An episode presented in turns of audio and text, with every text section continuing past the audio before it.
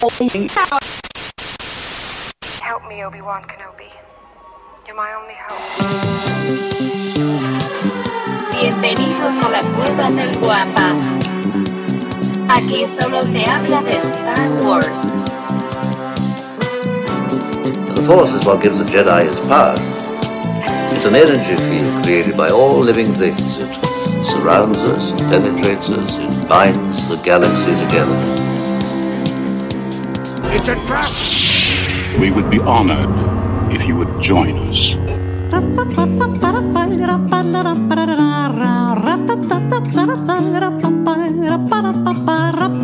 Y pues bueno, de esta manera, de esta manera iniciamos el primer programa del 2021.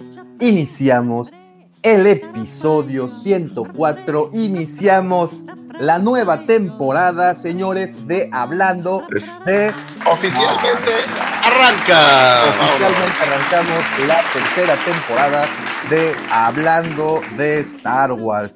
Eh, 20 minutos después de iniciar, pero ya estamos, ya estamos acá. Oye, y, y las, las noticias malas se apilan. Eh, las Canoas Bar se encuentra clausurado por eventos Caramba. desafortunados durante el cumpleaños de Davomático. Estábamos muy tristes.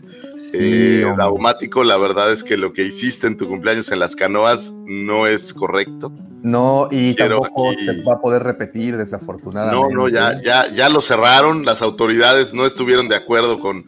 Había un, un burro y un avestruz y cosas raras que Daumático hace. Y, y bueno, pues, pues ni modo. Las canoas bar tendrá que. que- que Es lo que pasa, Lucifagor, cuando pones un, un establecimiento como eso a- al lado de un rancho. Pues es que de también- repente el alcohol fluye y pues la creatividad también. Y sin licencias, y doña Carmen corría por la calle desnuda, ya sabes, estas cosas no, terribles. no, Entonces, no, bueno. no, no, puro, puro, puro fallo ahí. Sí, sí, recuerdo imágenes, imágenes que deseo borrar de verdad de mi cabeza porque fueron bastante, bastante grotescas.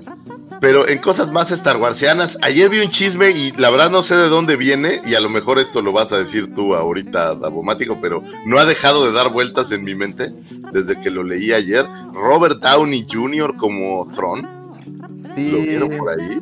yo te voy a ser muy sincero, yo no creo que eso ocurra. ¿Tú cómo ves, profe? Eh, bueno, yo leí dos cosas sobre esto justamente. La primera fue el tema de Throne y la otra es que haría de una especie de Jedi en alguna de las series, no se sabe si en The Mandalorian o en alguna de las otras series que se están por venir. Pero lo que parece bastante firme es que está habiendo este, tratativas con, con la gente de, de Lucasfilm, ¿no? Pero no, qué es lo que va a hacer no se sabe. Así que bueno, yo igualmente estas cosas justamente las tomo con, pinzas porque, bueno, eh, más allá de los anuncios que, que ha hecho Disney, que nos ha eh, confirmado Disney de las cosas que van a venir, eh, a partir de la sorpresa del libro de Boba Fett surgieron un montón de nuevas producciones, supuestamente que Disney no habría anunciado. Entonces, este, hay que ir con, con mucha cautela en este sentido. Sí, Eh, a mí no, no me parece mal de repente que, que este actor firme con, con Lucasfilm, pero bueno, no adelantarse al, al papel porque por ahí es inclusive hasta un cameo pequeño en algún lado y, y se está haciendo una bola de nieve de algo que todavía no está confirmado, ¿no? Es que yo no sé si el papel de Tony Stark como que ya invadió, que, que si se- nos damos cuenta, el papel de Tony Stark y por ejemplo, y el, el próximo que recuerdo es Sherlock Holmes. Ambos personajes son muy sobrados de confianza, son como muy, ¿cómo se les puede llamar? Eh, pues Están pecan, en power, ¿no? O sea, Sí, son- están como empoderados, pero además este, tienen esta soberbia. Mucha soberbia, sí. Exacto, entre soberbia y, y también vanidad por el otro lado.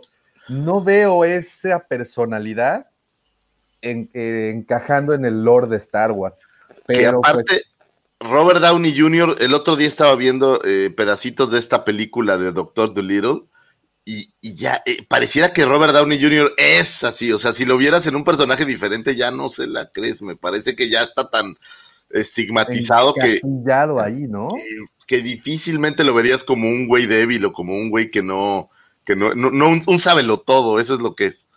Oye, mira lo que dice Checo. Lo del burro eh, medio se entiende. La avestruz, diablos, joven daumático. Así festejamos por acá, Checo.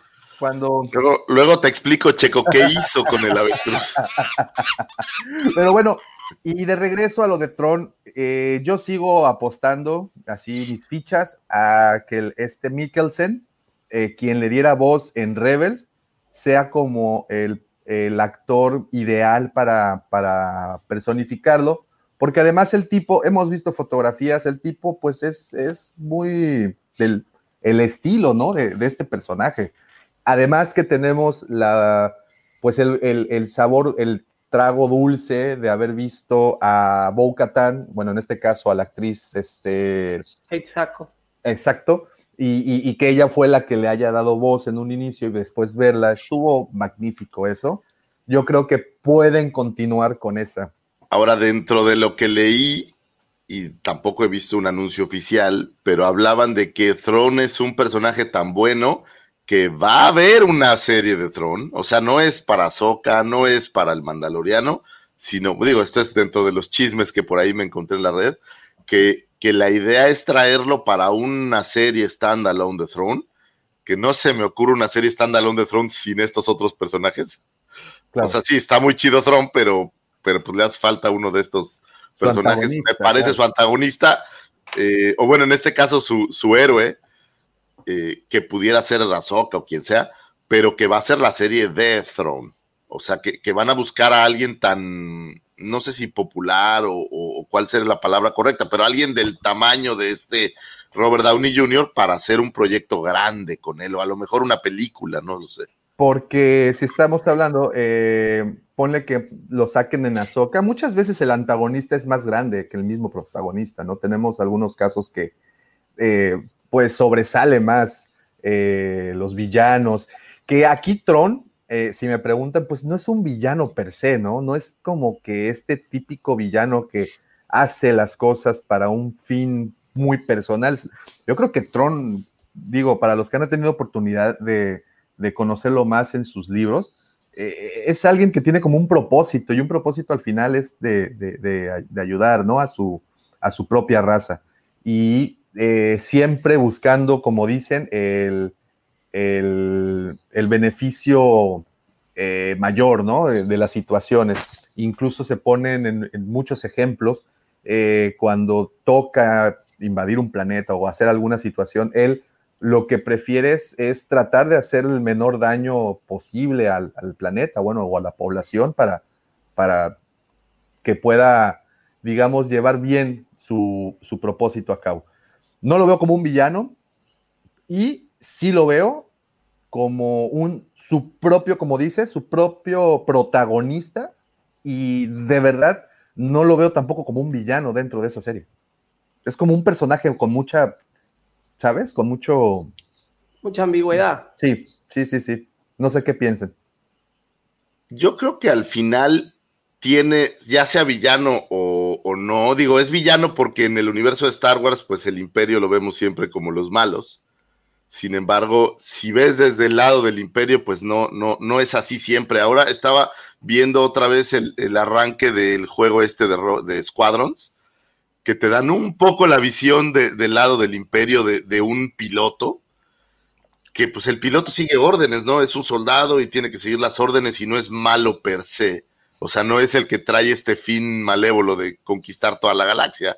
Y me parece que con Tron puede ser algo parecido. O sea, no es, pues él bien es un comandante o bueno, es, es, uno de los líderes del imperio y pues tiene que seguir ciertas órdenes para lograr pues subir en los rangos. O sea, digamos que la motivación me parece un poco distinta, pero lo que me llama la atención es estos rumores que tenemos ya por ahí de cosas que a lo mejor también se están preparando y al igual como decía el profe, el libro de Boba Fett, que a lo mejor se están preparando y que Disney ni siquiera se ha molestado todavía en, en avisarnos para tener estas grandes sorpresas eh, Eh, próximamente. A- a- ayer justamente estaba leyendo, no sé si ustedes también les, les llegó de rebote esta información, una declaración, eh, medio declaración, medio entrevista, plática informal que tuvo Gina Carano con una, con una revista en donde platicaba del secretismo que hay en Lucasfilm para llevar a cabo todas estas escenas. No les dan a conocer los guiones, les dan los guiones como del capítulo nada más. Incluso cuando están haciendo la lectura de los guiones, les piden que usan, usen capuchas negras para que nadie alrededor pueda leer sus labios. O sea, sí están llevando como medidas así, ¿no? Yo lo que, lo que leí, no, no leí lo de, lo de Sinacarano, pero lo que leí fue que para el último capítulo del Mandaloriano a los actores no les habían dado la parte que aparece Luke. Es decir, eso recién lo supieron el día que iban a filmar. Bueno, vi un video de la reacción de Mark Hamill viendo el último episodio del Mandaloriano. Es una joya, digo, no tengo idea si es actuado o no. Se ve muy auténtico, pero es muy curioso cómo lo está viendo Mark Hamill y ¡ay, qué buena serie! La fregada. Y cuando aparece el jet, dice un, un, un X-Wing. ¿Quién será? Y, él empieza a especular ah, este, los nombres. No, no, jamás. y al final, de repente lo ve y el sable verde y empieza a verlo y, ves la reacción de Mark Hamill de ¿será? No, no puede ser. No, no puede ser. Y cuando aparece, la reacción es, es, muy chida. Por ahí hay, hay que buscarlo, está bueno, se los voy a mandar pero está bien interesante cómo reacciona. Entonces, ¿qué tan secreto era que ni el mismo Mark Hamill salía? Porque yo asumo que tendrás que pedirle permiso a alguien aunque te hagan digital. No lo sé, pero... Sí, sí, pero es, bien curioso cómo el, secretismo es, es brutal y eso le da un sabor muy distinto. Y la prueba de que funciona, pues es que es Baby Yoda. Nadie sabía que iba a salir Baby Yoda hasta que viste a Baby Yoda por ahí. Entonces, es esa, ese secretismo que sí les ha funcionado y creo que les ha dado mucho más valor a las series y que te genera el factor wow, ¿no? El caso por ahí de Boba Fett, que si bien teníamos pistas y había teorías, pues nadie estaba seguro si iba si iba a salir o no, hasta que de repente lo viste en pantalla y dijiste, oh, rayos. Oye, y, ahora me pregunto, a ver, a ver ustedes qué opinan. Ya vimos eh, lo, que son capaces de hacer con esta tecnología de, pues no fue rejuven, no, no lo rejuvenecieron porque no era Mark Hamill, pero pues diseñaron el rostro digital completamente y le salió a pedir de boca. Digo, muchos sí se dieron cuenta que era digital, pero creo que no nos importó. Realmente el trabajo fue muy impecable. ¿Y qué opinarían de que ya utilizando esta tecnología, obviamente ya mejorándola, nos traigan a solo dos? No. Ah. Yo estaba muy emocionado. Te voy a decir por qué no va a suceder solo dos, porque solo dos costó 300 millones de dólares. Me parece que fue la más cara de, digamos, de esta trilogía original de lanzamiento de Disney y me parece que no llegó ni a los 300 millones en taquilla. Es decir, pues si no es negocio, no lo van a hacer. Te creo más que hagan de Force Awakens 2, que recaudó casi 3 mil millones de dólares, habiendo costado 200 y cachito, ¿no? Entonces. Y, bueno, ¿y qué pasa si incluyen a Solo redigitalizado en la serie de Lando? Bueno, eso podría ser. Eh, habría que ver cómo, cómo se lo toma. Yo no sé eh, Harrison Ford con el tema de su imagen cómo está con, este, con Star Wars. Él nunca estuvo muy conforme. De hecho, según lo que yo leí, eh, al personaje lo terminan matando por pedido de él en esta nueva trilogía. Él ya había querido que lo matasen en la trilogía original, George Lucas se negó y, y bueno, parece que una de las condiciones que él había puesto para volver a participar de esta nueva trilogía era que definitivamente lo, lo matasen. Así que no sé, no sé cómo, cómo se lo tomaría él con respecto a, su imagen, ¿no?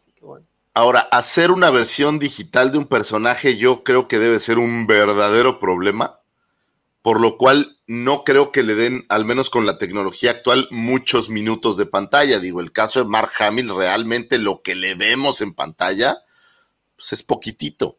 El caso a lo mejor de la misma ley, a lo que le vemos en pantalla, la versión digital, pues es poquitito. Y yo creo que hacer, pensar en una serie para darle un papel mucho más largo, yo creo que debe de ser, debe ser caro, me parece. Entonces, no, no creo que vaya a ir por ahí. a lo mejor un cameo, a lo mejor algo pequeño, pero algo grande, tengo por ahí mis. Oye, mis pero ¿estás, dudas. estás de acuerdo que ya con esa tecnología pueden hacer cameos prácticamente cualquiera que tú quieras?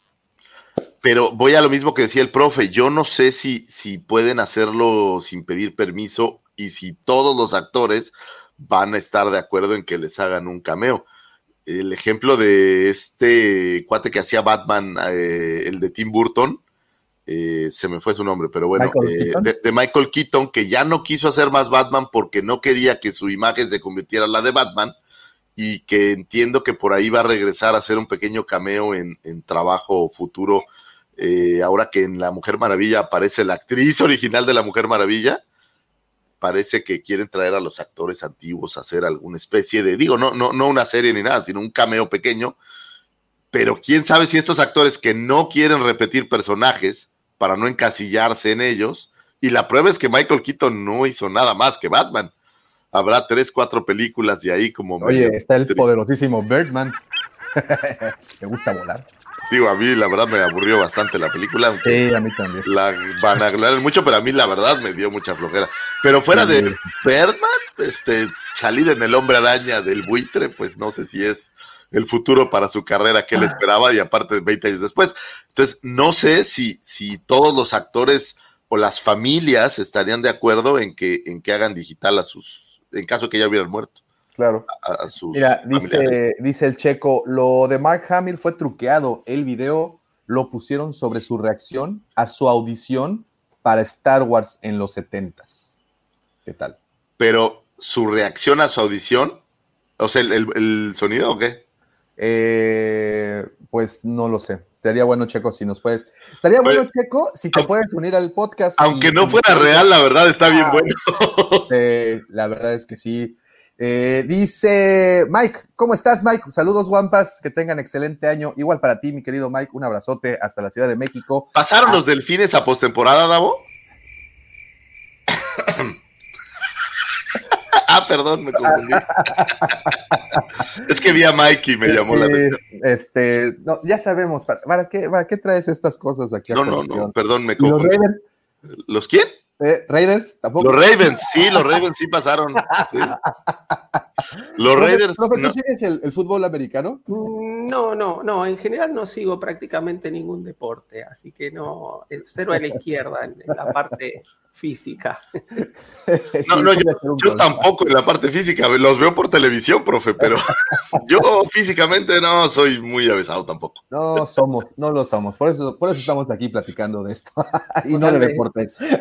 Dice Alfredo Ferrat, van a hablar de High Republic, saben que la línea narrativa eh, me eh, ¿qué? contrasta mucho eh, con lo que está trabajando Fabro Filoni. Profe, ¿qué opina usted? Sin ahondar tanto, porque vamos a meternos de lleno a, High Republic en un momentito más, es interesante lo que pregunta Alfredo. Si- eh, es- está, bastante, eh, pues yo creo que sí están como muy separadas una cosa de, la otra, ¿no? Eh, definitivamente yo creo que sí contrastan, pero no sé, profe, ¿tú qué opinas? Bueno, justamente todo esto, por cosas que, que leí, yo no sé si serán ciertas también, ¿no? Pero se habla mucho de que Disney quiso ambientar todas estas nuevas historias en, en esta época porque fue una época poco explorada dentro de lo que es el, el universo expandido eh, y por un tema de que no tendría que pagar tantas regalías a George Lucas. Yo no sé, pero la cuestión económica en Disney siempre está, ¿no? Entonces, Es un negocio. este, no sé si ese motivo también este, lo influyó en que se decidieran por esta época. Yo creo que eh, la Alta República es algo que muchos fans estábamos pidiendo. Eh, ver a los Jedi en todo su, su esplendor es algo que, que muchos pedíamos y que hacía eh, que no estaba, que no lo estaban dando. Eh, y me parece acertado, me parece acertado. Hay que ver, este, por ahora eh, está todo enfocado en, en material bibliográfico. Vamos a ver si, si tenemos más adelante algún, alguna serie o alguna película que, yo creo que también más.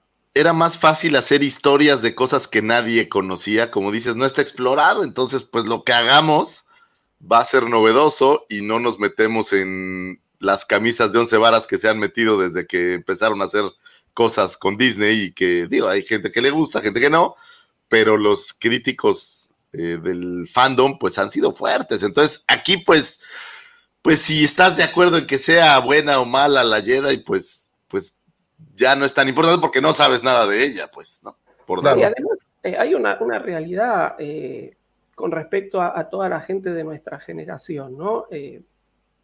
seguimos vigentes. Entonces, aquí estamos todavía. Aquí estamos. Y, somos todavía los que estamos dando mucho impulso a esta nueva movida de Star Wars. Eh, más allá de que el día de mañana nuestros hijos puedan seguir o no con esto que, todos hacemos, eh, los que todavía la seguimos remando somos nosotros. Y cuando sacan un producto que va en contra de todo lo que nosotros estuvimos eh, viviendo, por decirlo de alguna manera, desde hace muchos años, nos hacemos escuchar, ¿no? Algunos eh, de forma más pacífica, otros de forma un poco más, este, más violenta, pero, pero cuando hay algo que no nos gusta, se sabe y, le repercute a Disney. Y Disney es un, está haciendo su negocio, ¿no? Entonces yo hace un tiempo leía como que la franquicia estaba estancada, como que se había caído. Eh, esto es previo a, una nota que salió previa a The Mandalorian. Y The Mandalorian reflotó todo lo que es clásico de Star Wars. Y se comprobó que justamente funciona. Entonces yo creo que eh, nos van a darnos cosas nuevas, es interesante, pero también ambientadas en cosas que estábamos pidiendo. Eh, y, bueno, yo no, no, lo veo mal, a mí me gusta esa, esta nueva este nuevo, digamos, eh, trayecto que, está tomando Disney. Vamos a ver cómo, cómo surge, pero a mí me parece acertado. Y, me gusta que no podemos juzgar lo que ahí suceda porque no tenemos antecedente de lo que ahí sucede. Entonces eso está, pues está bueno, ¿no? Te, evita. La demografía de, de, los fans creo que es entre 30 y 50 años los que estuvieron por ahí cuando salieron las películas originales, todo lo que está después, más allá o más atrás, pues son a los que trajimos nosotros mismos, creo yo. Y entonces a los que tenían que ayudar un poco, pues es a nosotros, creo el profe tiene toda la razón ahí de que son productos para, para que el fan ya no pueda juzgar. Y bueno, a lo mejor en cinco años que hayamos visto 30 novelas y que hayamos visto dos películas, ya vamos a juzgar y vamos a decir, no, este está terrible. Pero ahorita van como frescos y creo que eso es, es útil. No es lo mismo matar a, ¿quién te gusta? A Linterna Verde y revivirlo después y que Tom se queje que ir al pasado y ver a un dinosaurio que nadie conocía. Digo, creo que. Hay, hay sus, sus, niveles. Dice el Stormy, ¿qué les pareció Wonder Woman 1984? ¿No les preocupa un poco que su mala recepción y lo que vaya a hacer la directora con Rogue Squadron? Híjole. Híjole. Híjole, híjole. Yo, no la vi. Yo no la he visto tampoco, pero he escuchado cosas bien gachitas. escuché críticas terribles, terribles, terribles. Eh, yo la verdad no, tampoco la vi. Había empezado a ver este, la primera que salió hace unos años. Eh, creo que después de 20 minutos eh, la saqué porque no, no era, no, no me gustó para nada. Entonces, esta 1984 no, no me dieron ganas de verla, pero es un poco lo que pasó con, con con Ryan Johnson este, y de la Jedi, ¿no? Eh, uno ve otras películas, a mí me gusta Ryan Johnson como director y no, no, sí. Aquí lo que hago, aquí es, es, un foro abierto. Este, no, no. No te vayas a poner tu. Ah, perdón, perdón, no, no, aquí estoy, aquí estoy. tuve, tuve, tuve, el primer lapsus del año, no pasa nada. Este, no, lo que pasa es que las, las, otras películas que ha hecho tienen más un tinte policial, si se quiere, y yo creo que Ryan Johnson maneja muy bien el policial, eh, y Star Wars evidentemente no lo manejó bien, eh, pero si a él le hubieran dado un guion escrito por otra persona, tal vez un poco más cuidado, hubiera hecho una excelente película. Entonces, bueno, no, nos, no abramos el paraguas antes de que esta directora haga o plantee su nuevo proyecto. Digamos, Rose Squadron todavía ni está escrita, entonces eh, creo que un, guion pasa por muchos procesos hasta que es aprobado. Y creo que la Disney está andando con mucha cautela. Entonces vamos a ver cómo, qué le aprueban o qué no le aprueban, y si no les gusta lo que plantea, ¿cómo es que se llama? Patty Jenkins. Así es. Si no les gusta lo, lo que plantea ella, le cambiarán el guion, le pondrán un guionista o alguien que le arregle las cosas. Eh, Después, Ahora, no me- no me oye, Ya era preocupante sin ver La Mujer Maravilla 84, digo, la primera es terrible. Entonces, digo, yo, yo cuando vi que la anunciaron, la verdad no me emocioné tanto de ver algo de ella. Y, pero aquí voy a otra cosa y no quiero criticar a la gente que es fan de DC, pero así es DC, güey. Las películas de DC no es el MCU y lamentablemente lo tienes que comparar porque, pues porque es lo mismo, ¿no? O sea, son superhéroes y superhéroes. Y DC ha intentado copiar lo que hizo bien por ahí el MCU y la verdad es que no le ha resultado porque sabe a copia. O sea, huele a, estoy tratando de crear el DCU y la verdad es que en lo que a cine respecta creo que no, no ha sido esta, es- esta misma idea porque huele y porque sabe a copia y cuando ves los super amigos o la Liga de la Justicia pues pues no puedes más que comparar con Avengers y se quedan años luz detrás, sin importar quién sea el director. O sea, las historias de DC son gachas. Digo, perdón que lo diga así, y habrá muchos fans por ahí de Superman. A lo mejor, en mi punto de vista, pues Batman es de lo más rescatable, pero pues son, no, la verdad, me parecen historias tan simplistas a veces esta historia del superhéroe que llega de otro planeta y hace de todo. Y, y se me hace como que a veces les faltó más imaginación. Entonces, no me sorprende que la película de la Mujer Maravilla haya sido horrible. La segunda es más, me sorprende más que alguien que vio la primera haya visto la segunda. Pero, pero así es, así es DC, la verdad. Que, que tú me digas cuántas películas de- del universo de DC te han sorprendido. Uf, o sea, Batman, Batman. contra Superman es lamentable, o sea, de verdad No, no, es. Superman regresa es terrible. Entonces, Miren, tengo, tengo alguien que quiere unirse a esta, a esta conversación. Y ahí está. ¿Qué hago, Checo? ¿Cómo estás? Buenos joven días. Checo, Buenos ¿Cómo días. Buen día, buen día. Pero buen día. ¿Cómo estás, Checo? Feliz año. Escuché que hablaban de Ryan Johnson y entré a... Gracias. Muchas gracias. Porque así no se puede. he decidido abrir mi mente este año y criticarlo menos. Entonces, por ser el primer programa del año, no voy a decir nada. Muy bien. Dice Bien, Giovanni bien, aquí de vuelta de vacaciones. ¿Ya estás en Monterrey? Sí, ya, ya, ya en Monterrey. Estuvimos ahí, pues en Sinaloa. Una semana en Culiacán, una semana en Mazatlán. Y encerrados, aunque la verdad es que en Mazatlán es, hay libertad al 100%. Te das de cuenta que ahí no pasa nada. ¿Y, y cómo están? Bueno, ya, va- ya vamos, vamos a platicar de, de ese- de esos temas que hace rato nos, nos- nos- nos dieron para abajo. Este, qué bueno, Checo. Muchísimas felicidades, un abrazote y muchísimas gracias por unirte al primer, hablando de Star Wars del 2021. Y, y ojalá te unas a más, porque siempre, siempre la chacota se pone muy buena. Oigan, dice Giovanni Carcuto, una consulta, ¿por qué Disney no saca algo sobre los Ewoks? Podría ser un buen producto para los niños y para nosotros como recuerdo. ¿Qué opinan? Espérense al 40 aniversario del regreso del Jedi y casi, casi les puedo firmar que vamos a tener Ewoks. Porque además, si unes eh, que faltan dos años para el 40 aniversario de- del regreso del Jedi, y unes que Boba Fett, el libro de Boba Fett, eh, y lo que vimos al final del Mandalorian, pues bueno, es básicamente por ahí va. Creo que viene muy fuerte toda esa era, toda esa, esa- ese periodo de tiempo va a venir bastante fuerte. Y sí, yo también creo que los Ewoks van a estar presentes ahí. Eh, dice, Superman ya es como el estereotipo del superhéroe hasta su nombre. Sí, ya. ya Es, el- este, es justo lo que me refiero. Dice Marvin, Marvin, un saludote hasta Nueva York. Yo vi Wonder Woman 1984 y sí es muy mala. Y eso mismo pensé, me temo por el proyecto de Rogue Squadron. Híjole, Sobre, pero sobre ese tema, yo no he visto la película, pero yo creo que sí, sí tenemos que aprender a diferenciar el tema de que una cosa es el director y otra cosa es el guionista. O sea, si la historia es buena, eh, puede que, que, la dirección también la puedan encaminar a, a, un buen producto, ¿no? ¿no? No fue como en el caso justo lo que decía Roberto de la Jedi, que una persona era tanto el director como el guionista.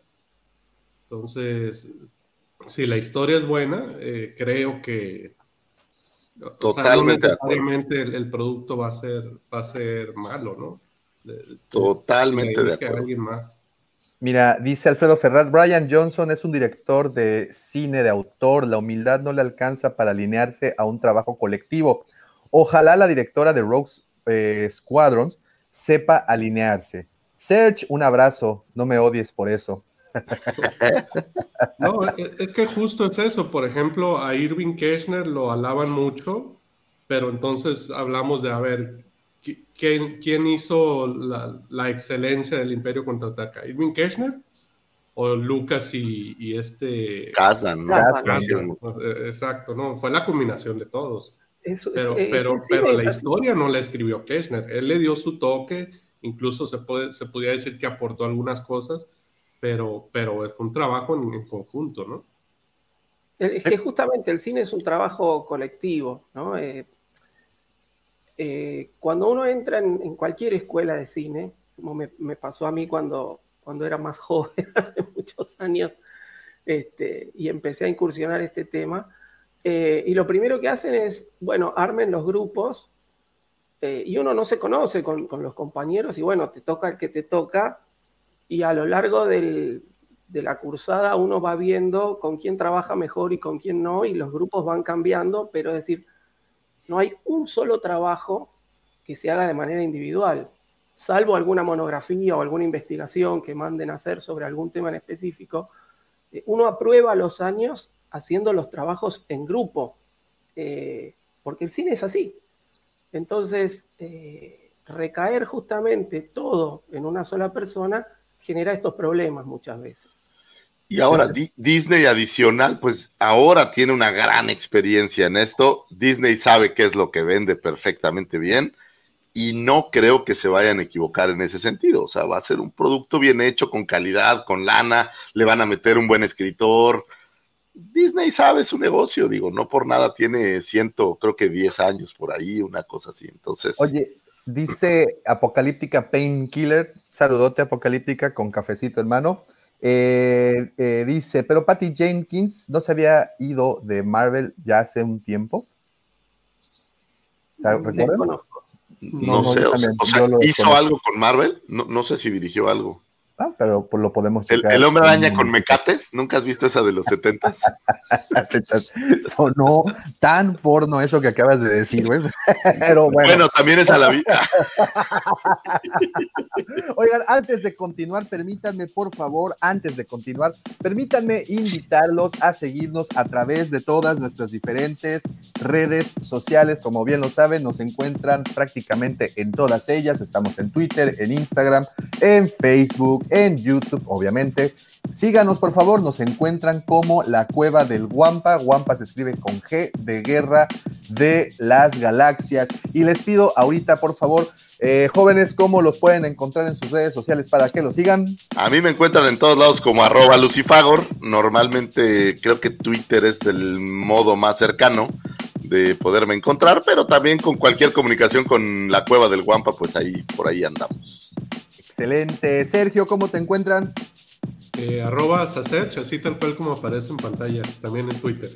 Excelente. Profe, ¿cómo te encuentran en las redes? Bueno, sí, en Twitter básicamente. Eh, estuve un tiempo alejado de Twitter, ahora estoy volviendo. Eh, es arroba Roberto Gifre, así como mi nombre, todo junto, y un número 2 al costado, digamos, arroba Roberto Gifre 2, porque la 1 eh, nunca más la pude recuperar, así que me... ¿Te pasó como a Donald Trump? Más o menos. Ah, no, no creo. no lo usaba Twitter. No creo. Yo Twitter hace mil años este, y nunca lo usé y cuando lo quise recuperar me decía como que estaba inhabilitado, que no podía recuperarlo, entonces me hice el mismo con el 2 al costado. ¿no? Así que bueno. Eh, sí, ahí me encuentran, va a ser lo más fácil, eh, porque bueno, Facebook, Facebook estoy como Roberto Gifré, pero no, casi ni lo uso, así que no. Ahí está. Eh, Es correcto. Pues bueno, así nos encuentran, como ya les ya pudieron escuchar, en las redes. También los invito a visitar la página de nuestros queridos patrocinadores, lacuevadelguampa.com. Ahí podrán encontrar todas las figuras de acción y coleccionables de Star Wars. Así es, todo lo que tienen en inventario, obviamente, no todo, no absolutamente no todo, pero ahí podrán encontrar mucho de su inventario. La cueva del guampa.com, créanme que se brinda un excelente servicio y cada uno de sus pedidos se acompaña a que hasta que esté en sus manitas seguro. Y si lo piden con, con tiempo, Davomático puede hacer un video dándole un beso a su figura aquí. Ah, y mandarles figura besada que es un nuevo producto que vamos a promocionar ahora. Pura genética del sitio del amor enviada por correo este, y en muy buen estado. Así es que los invitamos la cueva del guampa.com. Como saben, ahí podrán encontrar todo el inventario y también mucho, mucho contenido original. Y por último, los invito a participar, a unirse a la Legión Guampa. Señor Lucifagor, ¿cómo? Ah, pues, Señor Davomático, ¿cómo podemos entrar a la Legión Guampa? ¿Ves? Ando dormido todavía, discúlpame. Es muy fácil, querido amigo Lucifagor, pequeño Lucifagor. Si ustedes están en, oye, si ustedes están en el podcast escuchándolo, me acabo de dar una cachetada porque Davomático me enseñó algo que se llama Q, que yo soy menso y no sabía y lo eché a perder. Así es que este, es, muy, es muy fácil, querido Lucifagor, es tan sencillo como enviarnos un mensaje eh, vía inbox por cualquiera de las redes que ya les mencioné previamente. Nos mandan su nombre, su teléfono y el mensajito quiero ingresar a la Legión Guampa y de esa manera serán parte de este grupo de WhatsApp que qué bruto, no para. Eh, ahorita las vacaciones bajó un poquito el, el, ¿cómo se dice? El ritmo de las cosas, pero una vez que vuelvan a tomar ritmo, de verdad los temas a tratar es increíble, se me hace una, una miscelánea, porque no tengo otra palabra, de temas que van desde Star Wars hasta política, pasando por deportes, pasando por, por religión. No es cierto, ni política ni religión se hablan en, esta, en este foro, solo Star Wars y solo, eh, pues, cultura friki en general. Así es que únanse, los invitamos de verdad a unirse a este foro. Y este, y bueno, creo que ya ahora sí son todos los, los anuncios parroquiales. Y ahora sí, los quiero dejar antes de iniciar con lo sabroso de este, de este episodio. Los voy a dejar con lo más sabroso, que es el señor Lucifagor y sus astroefemérides. Lo de sabroso asumo que lo dices porque soy muy abrazable, de acuerdo a lo que dicen mis hijos, soy pachón, soy como un oso de felpa. Entonces, este, supongo que lo dices por eso. Muchas gracias, joven Davomático. Y este año arrancamos con Astroefemérides. Ha sido un inicio de año donde no tuvimos programa la semana pasada. Entonces voy a tratar de condensar en lo que me pareció lo más relevante de estos primeros 15 días del año en lo que Astroafame, eh, ya ves, estoy, estoy fuera de práctica, Davomático. En lo que Astroefemérides se refiere, para que pueda platicar con el señor Don S, el de los que eran tacos o eran tamales. Eh, no, el donese eran guajolotas. Ah, el de las guajolotas, o para que ahora que regresen a la vida Godín, pues puedan tener ahí un buen tema de conversación. Un eh, primero de enero del año 2012 muere el señor Bob Anderson, quien fuera el maestro no sé si esgrima se le llamaría de forma correcta, pero bueno, es la persona que estaba encargada de entrenar a David Prowse para eh, las escenas con sable que curiosamente hay esta historia donde David Prowse rompía muchos sables, entonces tuvieron que ponerle un doble para ejecutar estas escenas, y curiosamente este, este, este cuate era más bajito que David Prowse, como creo que unos 15 centímetros, entonces esa es la razón de que todas las escenas en donde él aparecía, la toma de la cámara venía de abajo hacia arriba para que no se notara tanta la eh, diferencia de estaturas. Eh, el cuate también por ahí salió en James Bond y en algunas otras películas como El Zorro, si ustedes se acuerdan de esta emblemática película del Zorro, este, pues por ahí lo pueden ver eh, haciéndole coreografías al señor Antonio Banderas. un primero de enero de 1818 se publica la novela Frankenstein de Mary Shelley, que fuera pues uno de estos al menos en mi mente, uno de estos precursores del terror, y como ustedes saben, soy un gran fan del terror, entonces siempre recuerdo a Mary Shelley, que si tú lees la novela y luego pues ves muchas películas más modernas que se han hecho, pues ya distan un poco de lo que fuera la novela, pero pues Frankenstein siempre va a ser uno de los monstruos favoritos y sin duda alguna creo que de los precursores de este género eh, me parece que es así de importante. Eh, un 5 de enero de 1963 nace Yang Wen, un actor de cine chino, quien interpretara a Blaise Malbus para One. Eh, este compañero, pues inseparable de Chirrut Imwe, y quien fuera quien a veces uno pensaría que Chirrut era el bueno, pero Blaze era el que siempre le salvaba la vida al menos esa impresión a mí me daba. Entonces, eh, pues actor chino, desconozco su trayectoria en China, seguramente debe tener una trayectoria fabulosa, sin embargo no llegué al cine chino. Eh, un 6 de enero de 1977 nace Genevieve, lo trataré de decir bien, Genevieve O'Reilly, que es una actriz irlandesa que interpreta a Mon Mothma en Star Wars el episodio 3, La venganza de los Sith, y volvió por ahí para Rogue One. Eh, pues esta actriz... Genoveva. Que, la Genoveva, para nosotros los que hablamos eh, un español un poco menos refinado, como su servidor, y fíjate que vi unas fotos de ella no haciendo el papel de Mon Mothma, y es muy guapa pero vi unas fotos haciendo el papel y no me pareció tan guapa. Cosa curiosa. Un, que, Perdón, perdón, que Mon Mothma regresa para Cassian, no la actriz, sino el personaje. Es correcto. Ahora, ¿y qué actriz van a usar? ¿Sabemos? La, de Rogue One. Pues es ella misma. ¿Es ella? Sí. Ah, pues entonces a, Genoveva. Ah, pues ahí la vas a tener, a la señora Genoveva. Eh, un 7 de enero de 1949 nace George Busa, actor cuyo primer papel fue el de Greg en un episodio de Kung Fu, esta emblemática serie. Y bueno, eh, lo viéramos más adelante como el jefe Chief Chirpa, ahora que hablaban de tragamos de regreso a algunos Ewoks. Bueno, pues este era el jefe Chirpa que pudiéramos ver ahí en el regreso de Jedi.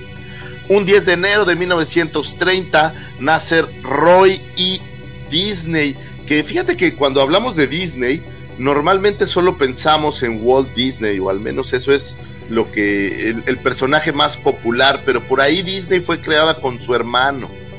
Y bueno, pues eh, juntos crean este, este monstruo, que si bien para el público en general, y desconozco la razón, a lo mejor tendrá que ver con que uno hacía más labor publicitaria o yo qué sé, pero bueno, era, como la contraparte de, de Walt y de estos grandes creadores, que es gracias a ellos, creo yo de verdad, que el legado de Star Wars va a continuar por muchos, muchos, muchos años, porque honestamente yo sí creo que con Lucas se hubiera apagado o ya empezaba como a apagarse un poco.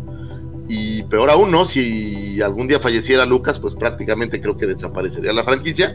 Y esta idea que tuvo de, de legarla a una empresa grande para que continuaran, pues creo que al menos para efectos de los fans, nos ha dado muchísimo material y lo hemos disfrutado muchísimo.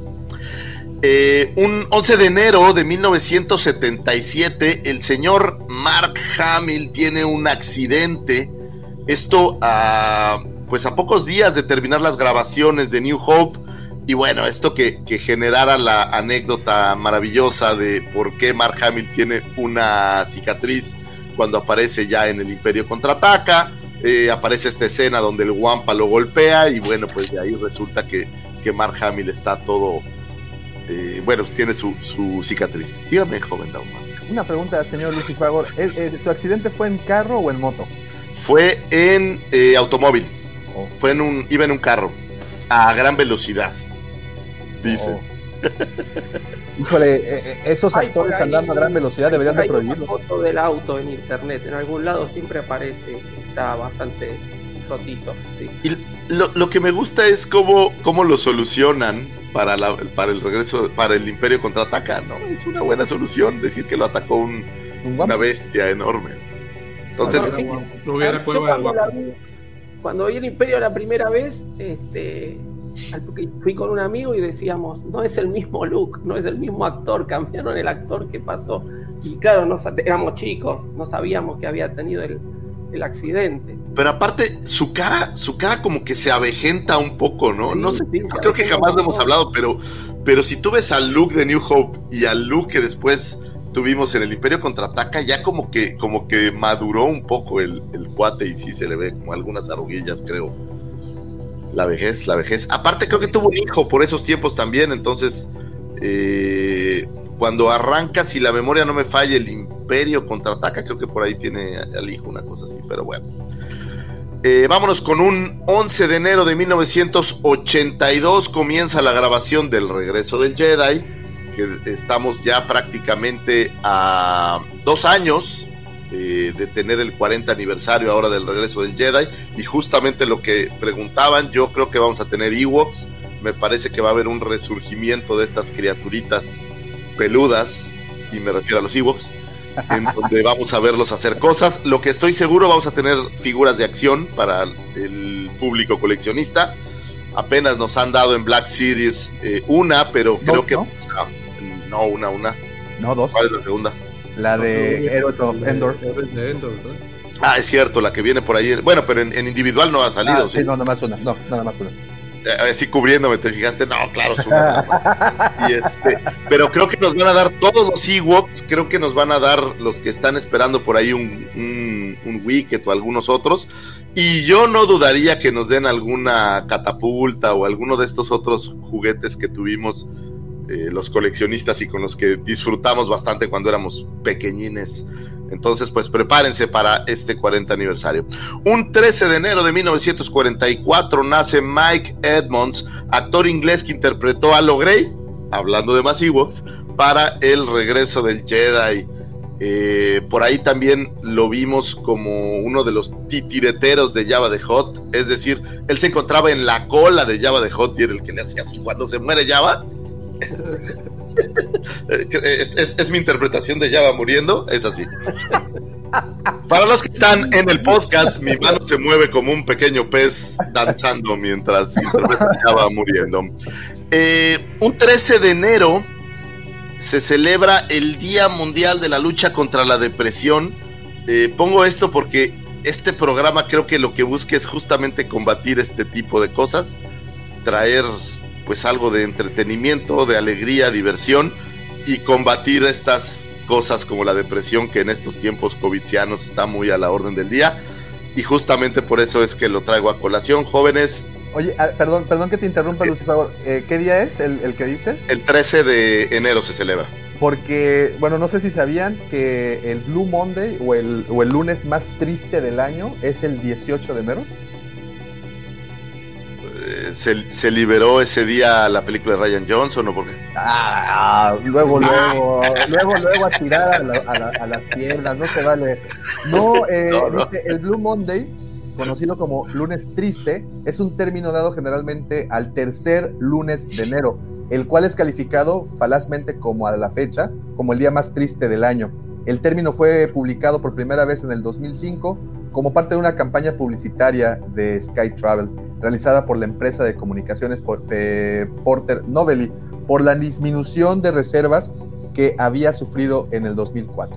Entonces el concepto es considerado como eh, pseudociencia por no llegar a principios metodológicos y ser, y ser desacreditada por otros científicos. Bueno, es como, como, muchas fechas. Este, si ustedes creen que el Día de las Madres de verdad a alguien se le ocurrió por su madre, pues no, es para vender, como el 14 de febrero y muchas fechas más.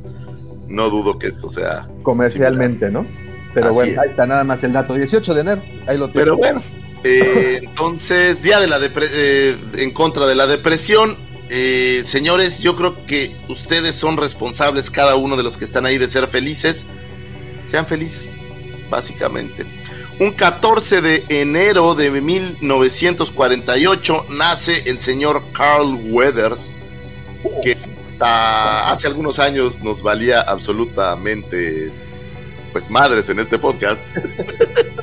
Pero bueno, ahora con el Mandaloriano lo tenemos aquí dándonos vida al papel de Griff Carga y creo que lo he hecho bien. A mí me ha gustado Griff Carga, es como este personaje entre chusco y no. Entonces, eh, feliz cumpleaños al Híjole. señor. Carl Weathers Carl. derramaba testosterona en los, hecho- en los 80 y, y- y- y se desapareció, se de- dis- difuminó. Pero ¿cuál de los dos papeles te gustaba más?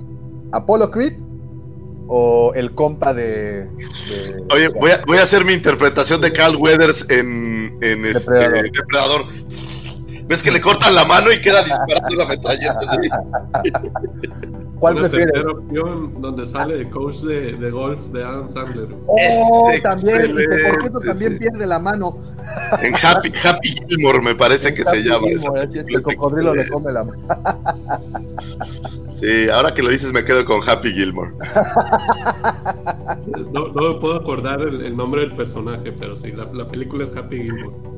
Se llamaba, ¿no? Lo que es excelente es que él era un jugador de hockey. Entonces, cuando hace los tiros de golf, para los que juegan golf, pues obviamente la técnica normalmente estás parado frente a la pelota. Y este güey agarraba como tres metros de distancia y como si fuera beisbolista le daba. Es, es- es una gran película, la verdad. El, el personaje de Carl Weathers aquí Chops. se llamó Chops. Es. Estaba buenísimo. Está muy bueno. Eh, ¿Qué más tenemos por ahí? Un 14 de enero de 1949 nace justamente Lawrence Kasdan, ahora que estábamos hablando de este, pues llamémosle coescritor o co-guionista que apoyara por ahí a Lucas para hacer los guiones del regreso del Jedi y de El Imperio contraataca y que también tuviera por ahí algunas, no sé qué tan grandes eh, contribuciones para Force Awakens y para solo eh, a Star Wars Story. Y yo creo que por eso ya no lo contrataron, porque fue tan mala solo, al menos en taquilla. Porque a mí sí me gustó, la verdad. Pero por ahí- fíjate, Son, Contribuyó un poco, para el profe. Fue al revés, fue al revés. Ah, bueno. Según, según lo que dijo Kazdan, le cambiaron tanto en solo de lo que él había escrito, le Que por tacharon cosas que él había escrito y le cambiaron, que él renunció, no quiere saber más nada con, con Star Wars. Y, y pues a lo mejor tiene razón. Quién sabe qué opine Ron Howard, habrá que preguntarle. pero fíjate, en su palmarés, como dice Lucy Fagor, tiene el Imperio Contraataca, The Empire Strikes Back, Los Cazadores del Arpa Perdida, El Regreso del Jedi, tiene... eh, ¿Qué más tiene por acá? Eh, bueno, bueno, El Guardaespaldas, Wyan Air, eh, Shadow of the Empire. Estas ya no las digas. No, espérate, porque sí hay buenas. Indiana Jones eh, para la televisión. Ah, no. La serie. Sí, El Despertar de la Fuerza, como dices, Han Solo. Y bueno, otras. No, tiene bastantes, ¿eh? Bastantes buenas. Sí, pues es, es- es- digo, el, el Imperio contraataca lo, lo, lo podría probar de alguna Claro. manera. Es, es la película favorita, al menos de la mayoría de los Star Warsianos que conozco, honestamente, Oh. salvo a los que les gusta Ryan Johnson. Eh, un 15 de enero de Temprano, Lucy 1979. Fagor. No, no, bueno, es que a los que les gustan las de Ryan Johnson no siempre les gusta el Imperio contraataca, no sé Sí, no, claro, claro, claro. Bueno, este, un 15 de enero de 1979 nace Aubrey Miller, que es esta pequeñita, pequeñita para 1984, que interpretara a Sindel Towaini. Es esta niña que apareciera en Caravana del Valor y posteriormente apareciera en Battle for Endor, que pues es la amiguita de los Ewoks y pues que le diera vida. Yo no sé por qué en Disney Plus no están estas dos películas, por cierto. Creo que porque no pertenecían al. Ah, bueno, no, sí son de Lucas, ¿no? No sé, son, ¿eh? sí, son de Lucas, claro, pero hechas para pero no sé si, si hay alguna cuestión de derechos o se las están guardando para el 40 aniversario, yo qué sé, pero pero bueno, a mí me, me caía bien esta niña y la verdad eh, cuando era pequeño me gustaba, sí quería hacer clic con ella, pero no, no nunca se crush. Es la rubia de Rizos, ¿verdad? Es la niña de risas. Era como, ahora las niñas dicen que tienen crush en TikTok. Bueno, yo tenía un crush con Caravana del Valor. Y por ahí luego se, se escuchaba que era, no sé si lo- les tocó ver en esas páginas así de clickbaits o como le llamen, que era Gwendo- Gwendolyn Christie, se llama la de... Ajá, sí, sí, sí. La de Fasma. Sí, sí, de repente así te sacaban eso que era ella, pero ya... No, chico. O sea, la actriz, no, no el personaje, la actriz. Y fíjate que yo tenía una tía en aquel entonces, bueno, tengo todavía mi tía, mi tía Tere, le mando un beso, que ella tenía un videoclub. y en ese videoclub tenía Caravana del Valor y yo la veía muchas veces. La verdad me la chuté bastantes veces. Y bueno, nada más para cerrar con un dato, dato pues triste de hace algunos ayeres. Un 10 de enero de, de 2016 muere el señor David Bowie, eh, este cantante y performer, diría yo, inglés, que fuera un ícono de la música por muchos años, conocido como el camaleón, porque podía cambiar rápidamente su forma de actuar y de verse y demás. Y es uno de mis cantantes favoritos ever, entonces pues cada vez que, recuerdo esta fecha me acuerdo de él, descansa en paz, el señor David Bowie. Básicamente estas fueron las astroefemérides para esta semana. Eh, espero que hayan encontrado información valiosa y que eh, tengan algo de qué platicar por ahí con sus compañeros de trabajo, o a lo mejor en Twitter, o a lo mejor por ahí con su mamá, que le hablen y digan, mamá, sabes que es cumpleaños de Arjona el 19, mándale un, un tuitazo. A tu consuegro, dale. Consuegro, ¿no? Aria Arjona se llama, creo, la hija. Ya vino a mi mente. ¿Si es Aria o algo así? Ahorita te digo, ahorita te digo. Digo, nomás para quitarnos ya la duda. El primer programa del año y ya estamos hablando de Arjona. Señor Arjona, ahora que nos escuche, por favor, acuérdese que aquí somos grandes fans. Eh, consuegro. Consuegro, por favor. No, no, no, don, don suegro, no. Sí, me acuerdo cómo se llama. Qué mal, a ver, déjalo, voy a buscar nomás por no dejar. Hija de Arjona, no está. es lo que me encanta de este podcast, que sí nos tomamos el tiempo. Adri Arjona se llama. Para buscar lo que sí nos interesa. Lo importante. Lo importante, las cosas que tienen carnita, ¿no? Right now, I feel I can take on the whole empire myself.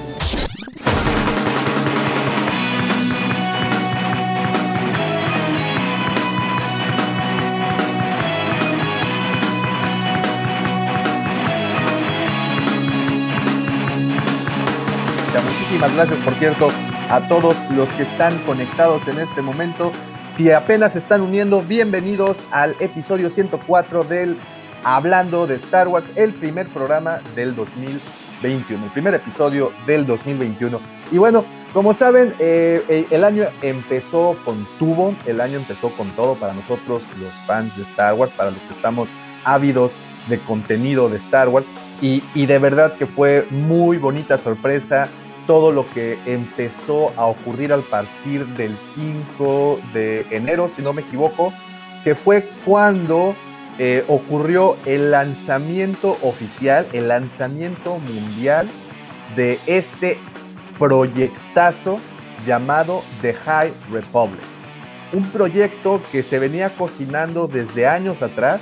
Muchos hablan de que esto empezó a gestarse desde el 2014 otros hablan de que fue a partir del 2018 que empezó a llevarse a cabo. Lo cierto es que se tomaron el tiempo suficiente, lo hicieron bien y estamos empezando a ver la luz de esta, ¿cómo decirlo? De, de, esta nueva manera de contar historias que es para mí lo más eh, relevante de todo este asunto. Como bien lo saben, este proyecto se mantuvo en secreto durante mucho tiempo, le llamaban el proyecto Luminous, Luminous. en donde básicamente tomaron a cinco de los autores más exitosos de literatura y novelas, cómics eh, para Star Wars, y, y, les dieron este proyectazazazazo que dices, wow. Cavan Scott, Justina Ireland, Daniel José Order, Charles Soule y la consagradísima Claudia Gray están empezando a realizar este proyecto que en serio, no sé si ya tuvieron oportunidad de entrarle a algo del contenido. Ya está en las redes, afortunadamente. Si aún no lo han hecho, yo les hago la amplia recomendación de que vayan y visiten el sitio de la biblioteca del templo jedi.com. Un saludo a nuestro amigo Gorka hasta Madrid. Eh, no sé si está en Madrid, bueno, pero hasta, hasta España. Un saludote. Eh, por cierto, vamos a tener un live pronto con él, donde vamos a platicar muchísimo más detalles de este tema. Eh, pero bueno, de regreso a... Creo que está en Bilbao. No me acuerdo. Está en Bilbao, ¿verdad? Sí, yo no sé por qué pensé que, que- que Madrid. Te mandamos un saludo, Gorka, y un gran abrazo. Eh, es monstruoso lo que viene. Lo están tratando muy bien, le están dando el tratamiento necesario. Y, y bueno, The High Republic. Ah, por cierto, cuando les decía, ahí vayan a su sitio de Temple of, eh, perdón, de Temple, eh, la biblioteca del Templo Jedi, y tienen traducido, un- una colaboradora de ellos tradujo los primeros ocho capítulos del libro eh, La Luz del Jedi, creo que se llama, The Light of the Jedi, eh, que es el primer, la, publicación con la que inicia todo, toda esta narrativa, todo este arco. Eh, yo les confieso, ya compré el libro, lo compré vía Amazon, empecé, me enganchó esos ocho capítulos que estaban traducidos, aún no se traduce al- al castellano, pero, pero pues ahí está. Vayan a, ese sitio, la Biblioteca del Templo Jedi, y busquen los ocho primeros capítulos excelentes. Pero bueno, no solo se trata de este libro, se trata de un mundo de cosas que estamos acá para contarlas. Ahora, el, el disparo de productos entiendo que es novelas, llamémosle de forma regular, novelas para young adults que les llaman, o sea, estas como juveniles, y cómics, ¿correcto? ¿O hay, hay ya confirmado algún otro tipo de materiales? Pues tenemos cómics, novelas adultas para jóvenes y también artículos o, o short o cuentos cortos o narraciones cortas que estarán eh, incluidas dentro de la revista Star Wars Insider, que también serán parte canon. Entonces, hay por todas partes. Está tremendísimo esto. No Oye, sé cuál sea tu opinión. Qué curioso que no lo hayan traducido, ¿no es, no es algo extraño? Sí, yo tengo esa queja, digamos, ¿no? Porque tanto tiempo para planificar, tanto tiempo para llevarlo a cabo y que no hayan hecho un lanzamiento mundial en, varios idiomas, ¿no? Porque está solo en inglés. Eh, eso es, yo creo que eso es una queja porque hay un amplio público, sobre todo de habla hispana, que no va a, comprar esto hasta que no salga traducido. Y además se favorece las traducciones este, por, por otros medios, ¿no? Traducciones hechas por fans y demás que van a circular mucho antes de que estén en el mercado los libros. Entonces, yo creo que eso es algo que tendrían que revisar. Cuando es un proyecto tan grande, debería salir para un público más amplio. Porque al final, si es una traducción hecha por un tercero, llámele un fan o alguien así, pues el libro no es exactamente como ellos lo dicen. O sea, normalmente estas traducciones pues tienen que tener eh, alguna secuencia y el traducirlos implica que con quien sea que lo traduce, pues platiques y le expliques de qué va el, el- asunto y cómo quieres que se, que se lea el libro. Entonces, eso, eso también yo estoy de acuerdo. Creo que, creo que ahí es una regada y desconozco si tendrá que ver con tiempos o tendrá que ver con alguna otra razón, pero creo que desmerecen un poco al mercado latino o el mercado de habla hispana. Y es Que- también, si, si todo el, el- el proyecto-. No, discúlpame, Sergio. No, simplemente si, te están diciendo que todo el core del proyecto es un proyecto literario y es un producto de Lucasfilm Pub- Publications, como lo acabo de ver ahí en el video que puso Davo, este, pues lánzalo, no sé si en todos los idiomas, pero en los más idiomas que se pueda, ¿no? Eh, yo lo que quiero aclarar, porque Davo habló de lo que está traducido en la biblioteca del Templo Jedi, que esos capítulos fueron liberados por el autor. Es decir, no es que tomaron la novela y la tradujeron este, porque son guapos, decimos acá en Argentina, sino que fue material liberado. Y ese material liberado, bueno, ellos tomar, se tomaron la, la molestia de, de traducirlo para la gente de habla hispana, que es decir, no es que ellos tomaron cualquier cosa y lo hicieron porque sí. Es material que fue liberado en inglés y bueno, eh, tenemos la suerte de que esta gente nos hizo el favor a todos los fans. ¿Puedes regresar tantito el video, Davo, a donde vienen los sellos de los, de los, eh, no, no, se ven por ahí eh, que aparece DK y aparecen las, las casas productoras, ahí, ese, ese, ese. Fíjate, tenemos, tenemos material para, para Dame un Disney. segundo, dame un segundito para que quede aquí pausado. Ahí está. Listo. Y tienes, fíjate, material para Disney, o sea, son, son muchos materiales. O sea, tienes cómic por ahí, tienes a Del Rey, DK, o sea, quiere decir que va a haber material visual, eh, IDW más, más cómics, o sea, tienes bastantes. eh, perdón, llegó mi asistente. Sí, Bueno. no, tienes aquí, es- eh, eh, y esto es lo que presumían, ¿no? Bueno, no presumían, sino de esto es lo que hablaban, que esto es una narrativa muy interesante porque incluyes muchos, al, al final es un, es un proyecto literario, aún no saltan a la parte audiovisual, solo es meramente lectura. Perdón, Como perdón. bien pueden darse cuenta, aquí aparece eh, editoriales Marvel, está también Del Rey, que ya se ha parado, está DK, o sea, al final de cuentas son, es puro material, eh, pues, para, para leer, ¿no? Para consumir de, de- de esa manera. Lo interesante, creo, aquí es que, por ejemplo, eh, precisamente para esta primera temporada o para el arranque, eh, ya liberaron tres publicaciones. The Light of the Jedi, que es el libro con el que arranca esta, esta narrativa. También publicaron eh, un cómic que se llama, denme un segundito, siempre se me, se me pierde el canijo nombre, pero bueno, también ya publicaron el primer número del cómic, que también está bastante interesante, y también ya publicaron una novela de joven adultos, bueno, más, esto es más para adolescentes, que se llama Una prueba de valor, eh, escrita por eh, Justina Ireland. Entonces, efectivamente, este tratamiento se está dando pues por todas partes y son historias entrecruzadas que bueno, eh, no sé qué piensen, no sé cómo, cómo vean. Ah, porque también vienen proyectos de manga, también Es lo- viene... ahí está Bismedia, por eso te decía que, que también pues va a haber manga, o sea, todo literario, pero creo que van a abarcar todo lo, lo que se puede hacer literario. Qué interesante. Mira, aquí tiene Giovanni Carguto una pregunta interesante. Como primer libro a comprar de Star Wars, ¿cuál recomiendan? ¿Cuál les gustaría?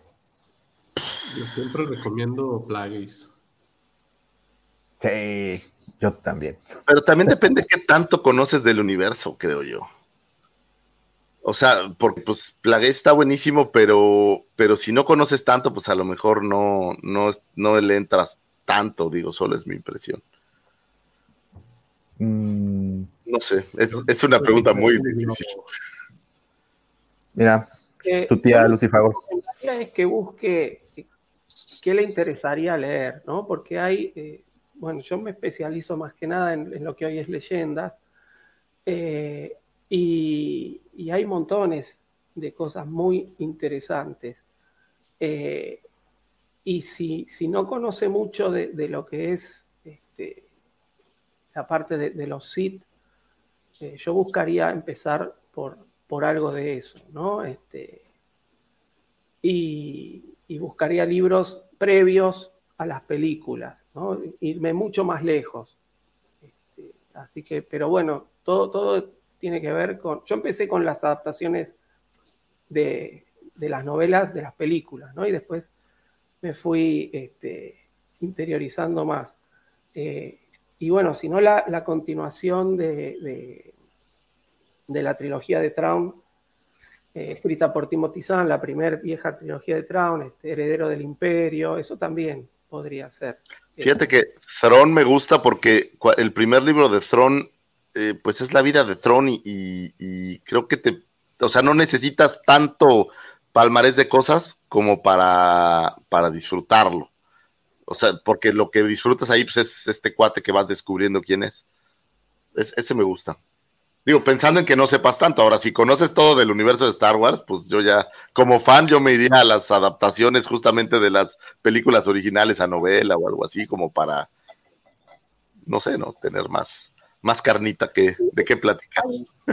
Hay datos que, no- que- que se han agregado en las novelas que no aparecen en las películas y como que completan mucho lo, lo que hemos visto, ¿no? Entonces creo que una de las cosas, una de las pocas cosas que se le critica a- al Imperio Contraataca es que el entrenamiento de Luke es muy cortito y en realidad el entrenamiento de Luke es bastante largo y eso se ve bien en la novelización, ¿no? Este, Con el Yoda Pero bueno, por una cuestión de tiempo en pantalla no se pudo poner más en, en la película, pero, pero pasa, pasa bastante tiempo hasta que Luke este, consigue llegar a, a- a ese nivel, digamos, de entrenamiento.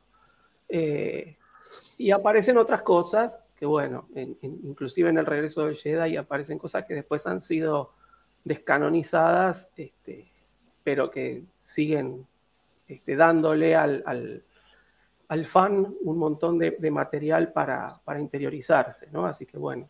Ahora, lo que, lo que sí es interesante, cuando habla- al principio hablábamos de que todo este nuevo proyecto son cosas que nadie conoce realmente, entonces creo que es un buen momento, si vas a empezar a leer, pues empieza con esto, que todavía no hay tantos spoilers, que todavía no hay tanto que alguien más te pueda juzgar de estas novelas y tú solito puedes juzgar, pues porque no hay background, ¿no? O sea, es- esto que- es- que es justamente lo que dice eh, Apocalíptica Painkiller. Pregunta, para mí que no soy fan de la saga, pregunto para saber, ¿la Alta República qué viene a aportar a lo ya conocido?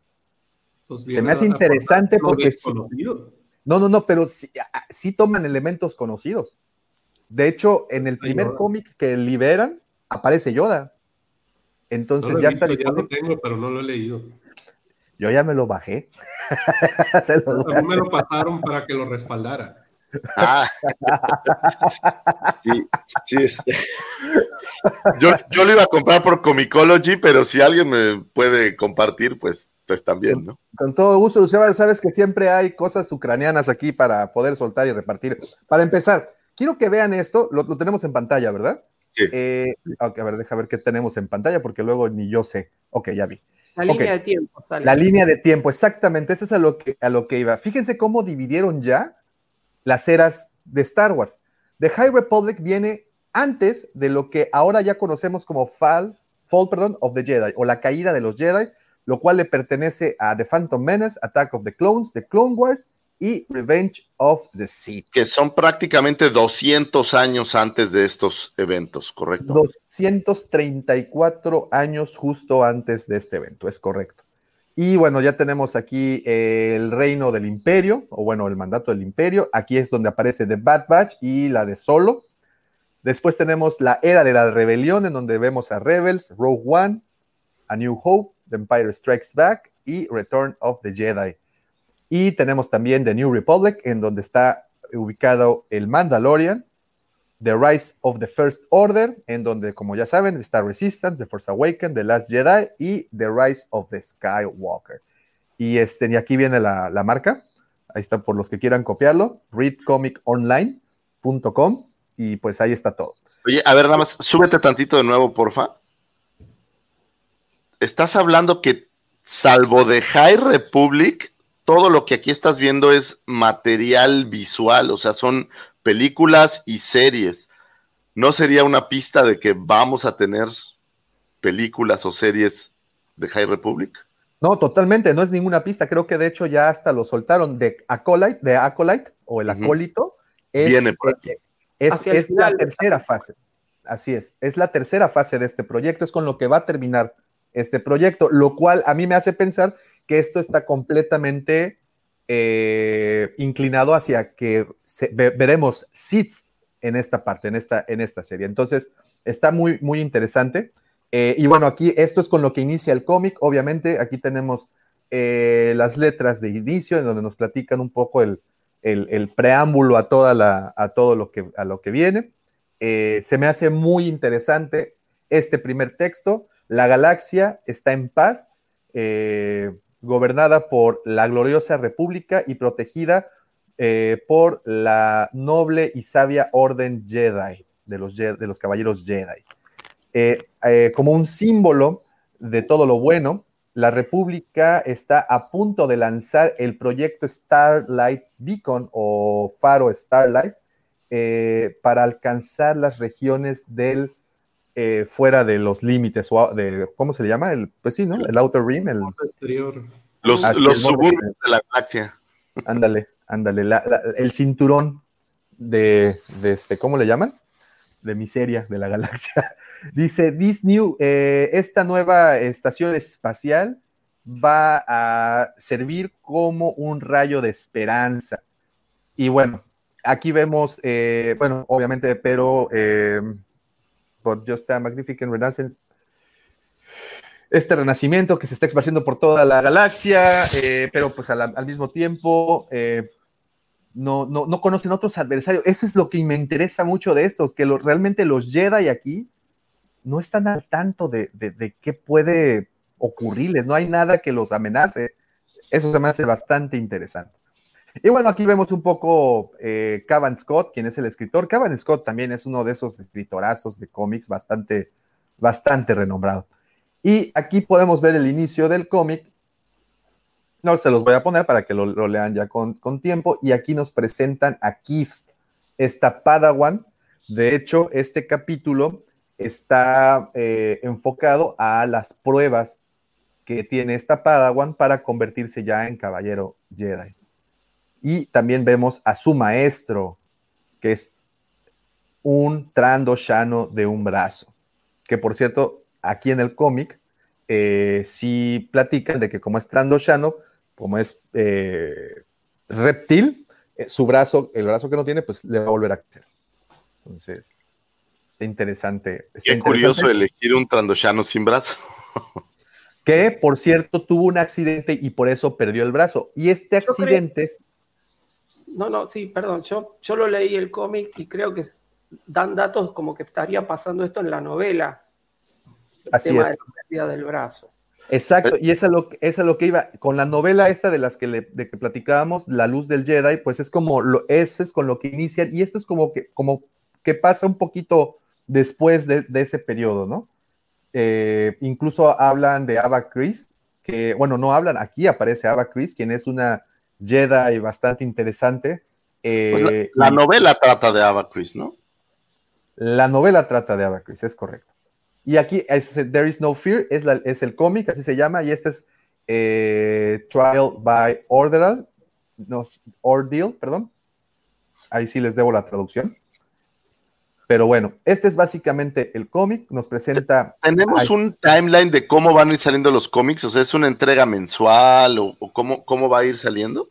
Sí, sí, sí, este, sí tenemos eso. Dame un segundito. Nada más quería llegar a una parte. Bueno, aquí vemos parte de, de este cómic. Muy bueno, ¿eh? Bastante interesante. Estos personajes de acá no me gustaron muchísimo, pero bueno, se les perdona. Es el primero. Y eh, bajo un poco más para que vean quién está aquí. El maestro Yoda. Mira, qué jovenazo. Ya traía bastón. Eh, pues es que se. Es que acuérdate que a partir de los. ¿Qué? Son los, eh, los 200 años ya la rodilla empieza a doler. Pero bueno, ahí está. Este es el cómic que ya salió, ya está disponible. Y de hecho, no sé, eh, creo que, ¿cómo se dice? Um, fue muy vendido. Están, están re, re, tuvieron que reimprimir porque las versiones físicas se fueron rapidísimo. Así estaban, estábamos muy ávidos de esto. No sé qué les dice eso a ustedes es un año donde no tenemos material confirmado. Según yo, no hay serie, no hay nada para Star Wars nuevo. Entonces creo no, que. Sí, no, tenemos a Andor, tenemos a. a 2021 sale. Ahora Ah, no tiene razón. viene de Bad Batch. Viene Bad Batch, viene el, el, libro de Boba Fett, viene. O sea, sí creo que sí. ¿En 2021 se libera algo? Sí. ¿Qué se libera sí, sí, sí. En 2021 del material? El, el Bad Batch se libera. Dame un segundito, te lo, se los, se los comparto ahorita. Que a mí me da como no, como ya acabó el Mandaloriano y ya se nos acabó creo, es un bombazo, ¿no? Creo que entre marzo y abril se estaría liberando de Bad Batch, si no me equivoco.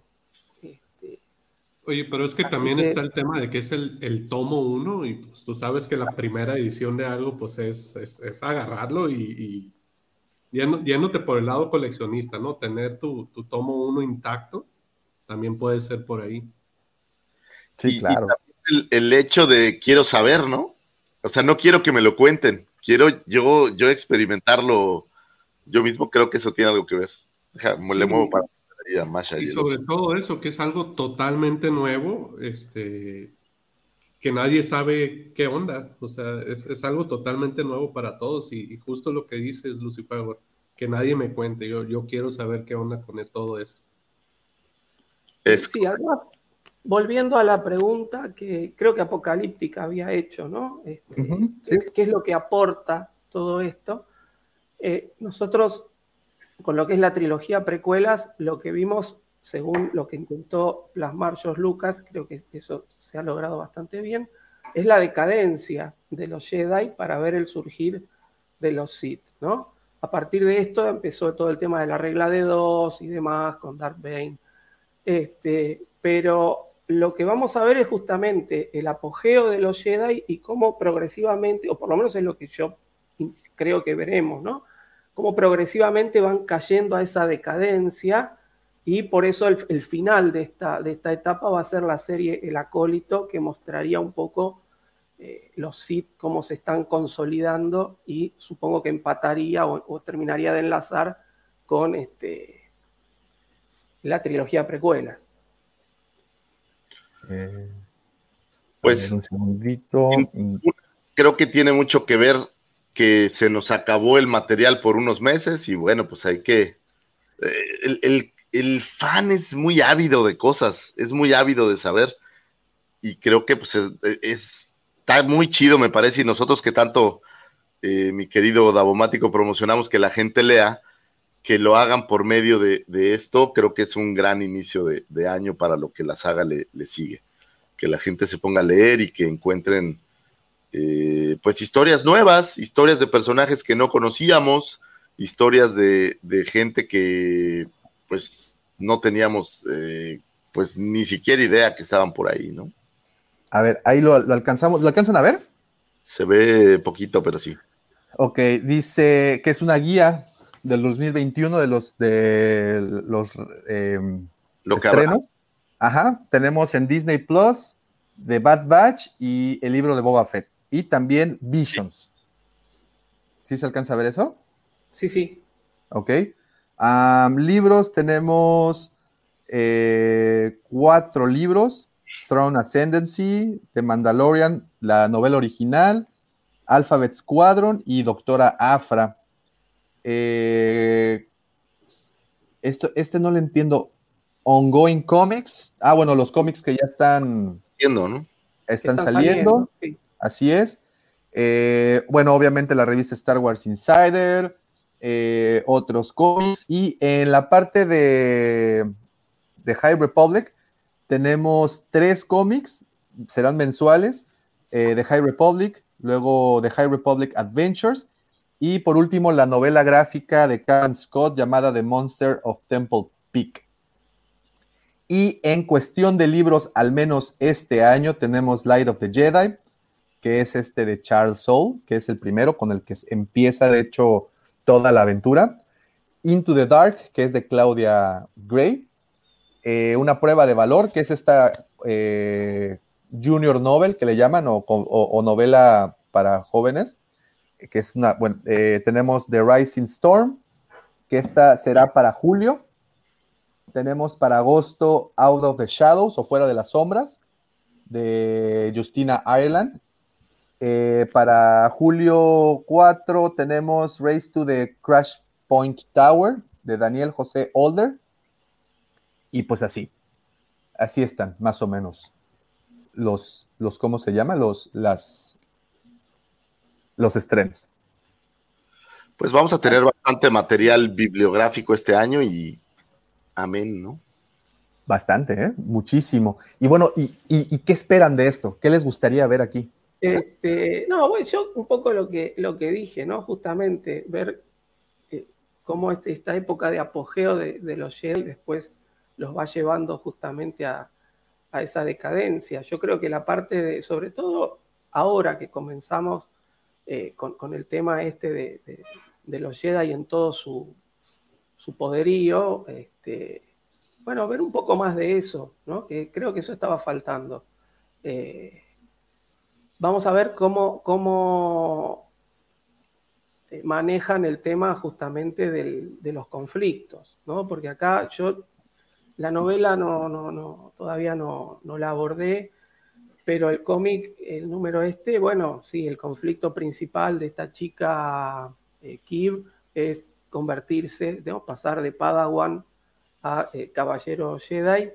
Este, y, y bueno, cuando, cuando termina el cómic no sabemos bien hacia dónde va a rumbear, ¿no? Entonces, quiero, me interesaría ver cómo manejan el tema de los conflictos, porque si estamos en una época de paz, donde aparentemente todavía los Sith no tienen, eh, no tienen mucho protagonismo o no se van a mostrar hasta casi el final de esta época, eh, bueno, tenemos 200 años para ver qué conflictos son los que se encargan de resolver los Jedi, ¿no? Entonces, me gustaría ver un poco cómo manejan ese tema. Yo creo que ahí está eh, lo fundamental del éxito o el fracaso de este nuevo proyecto. ¿no? Ver cómo manejan el conflicto a los que se van a ver, o los conflictos a los que se van a ver este, enfrentados los, los Jedi. Caminoano. Dice Ángel Aguirre, aquí nadie consume piratería, todos tenemos un proveedor caminoano de clones. Excelente, muy bien. Eh, dice Alfredo, Ordel se traduce como ordalia, que es un tipo de juicio en el cual se supone Dios o la fuerza juzgan a través de una prueba, como meter la mano al fuego o un, o un reto a cuchillo. Wow. Ok. Sí, pues sí, la ponen a prueba a la, a la señorita. El buen Dante, ¿cómo estás, June? Un saludote, un abrazote. Buenos días, hermanos de la madrugada. Les mando un saludo. Y por último, Apocalíptica Painkiller. Gracias, profe. Pues yo, yo sí, yo sí creo que, como dices, profe, va a ser una, una vamos a ver algo nuevo. Es, es, es muy chistoso porque es el futuro, pero es el pasado. Es el futuro de Star Wars, pero nos estamos yendo 230 años atrás, en donde vamos a conocer, como bien lo llama el nombre, una república en lo más alto de su esplendor. Para esto, antes de continuar, eh, si quiero decirles, este proyecto lo dividieron en tres, eh, en tres fases.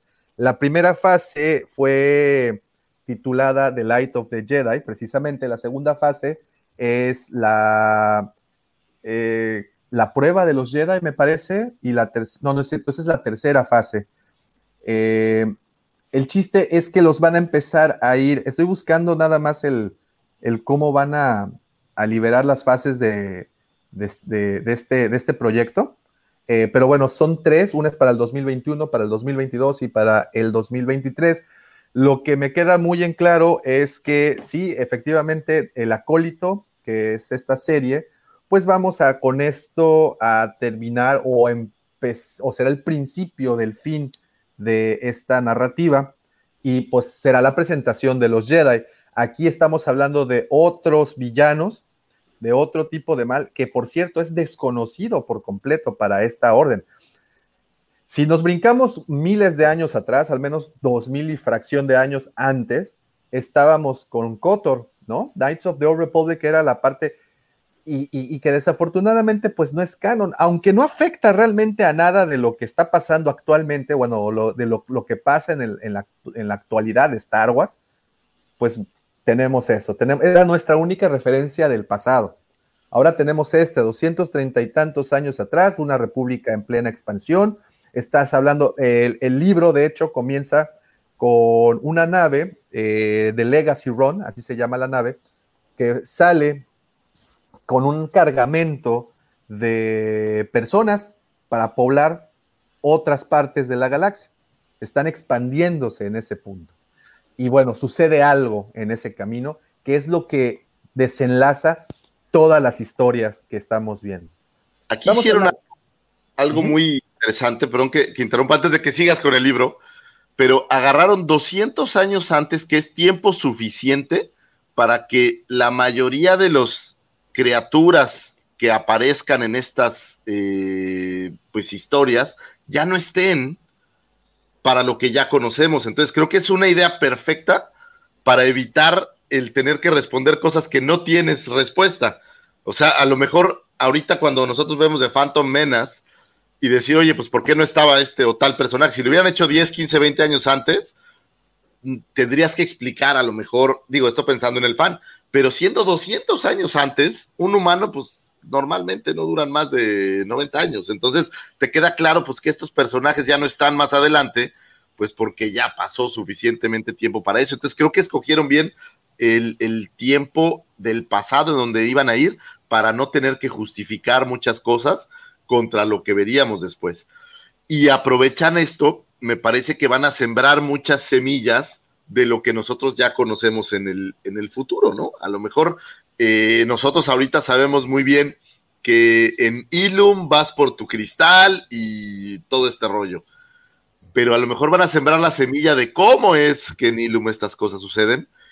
Y, y entonces, sin tener que hablar de lo que ya existe en el futuro, puedes hacer historias nuevas del pasado que no tengan que mezclarse tanto. O sea, creo que en High Republic vamos a tener muchas semillas del futuro, pero no necesitas hablar del, futuro, ni necesitas hablar de los Skywalker, ni necesitas hablar de nada de esto. Entonces, creo que rompen eh, esa liga que a veces, como fan, tú a fuerza quieres que todo gire en la misma, en la misma línea de tiempo, y aquí no la necesitas, es suficientemente viejo.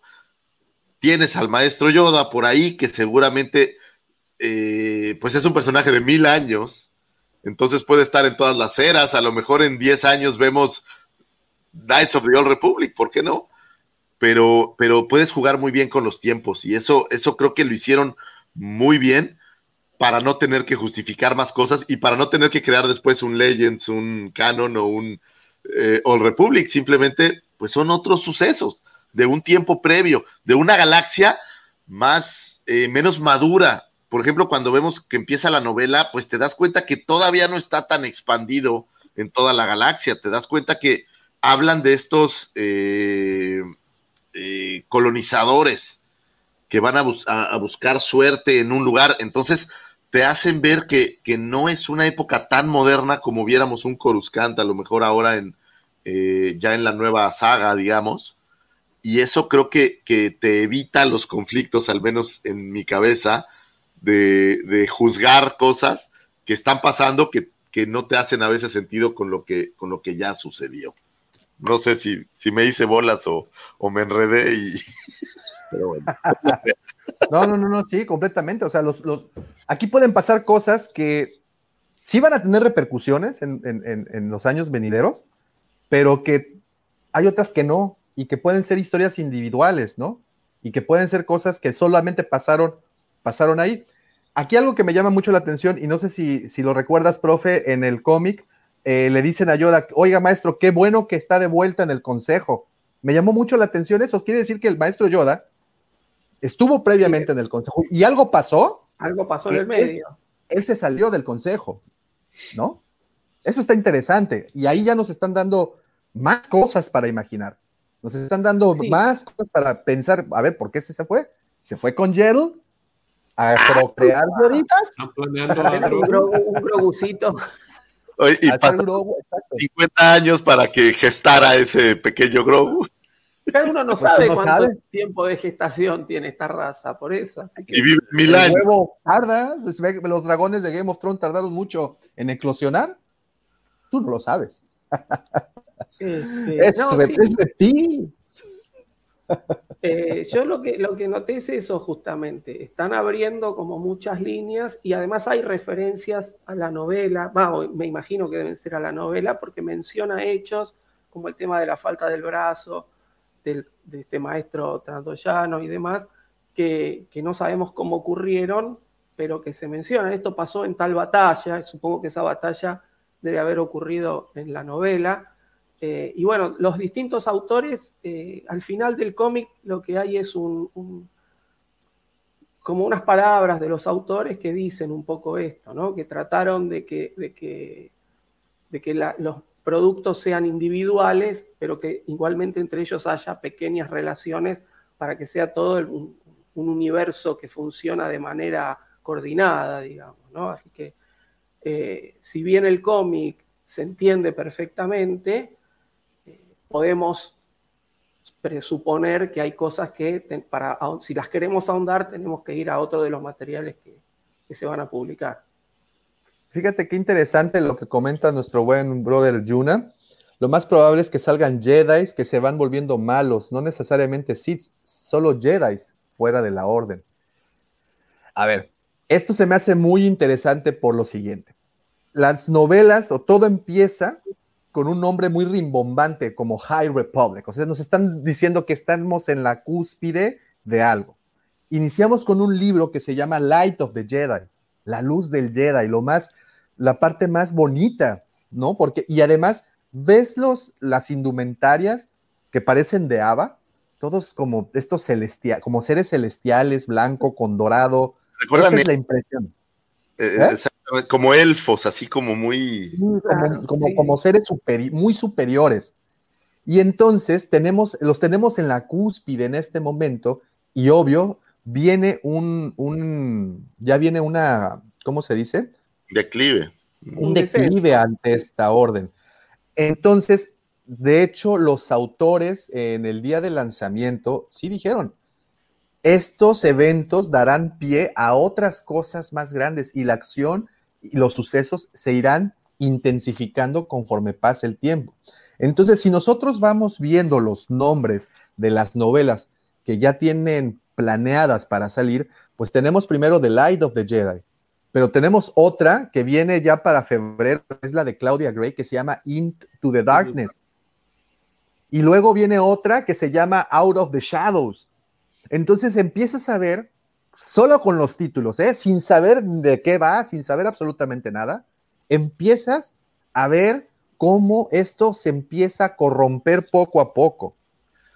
Eso es a mí lo que me llama muchísimo la atención. ¿Qué fue lo que hizo que esta orden de gente tan lumin, pues era el proyecto Luminous, tan, tan iluminada, se vaya al caño.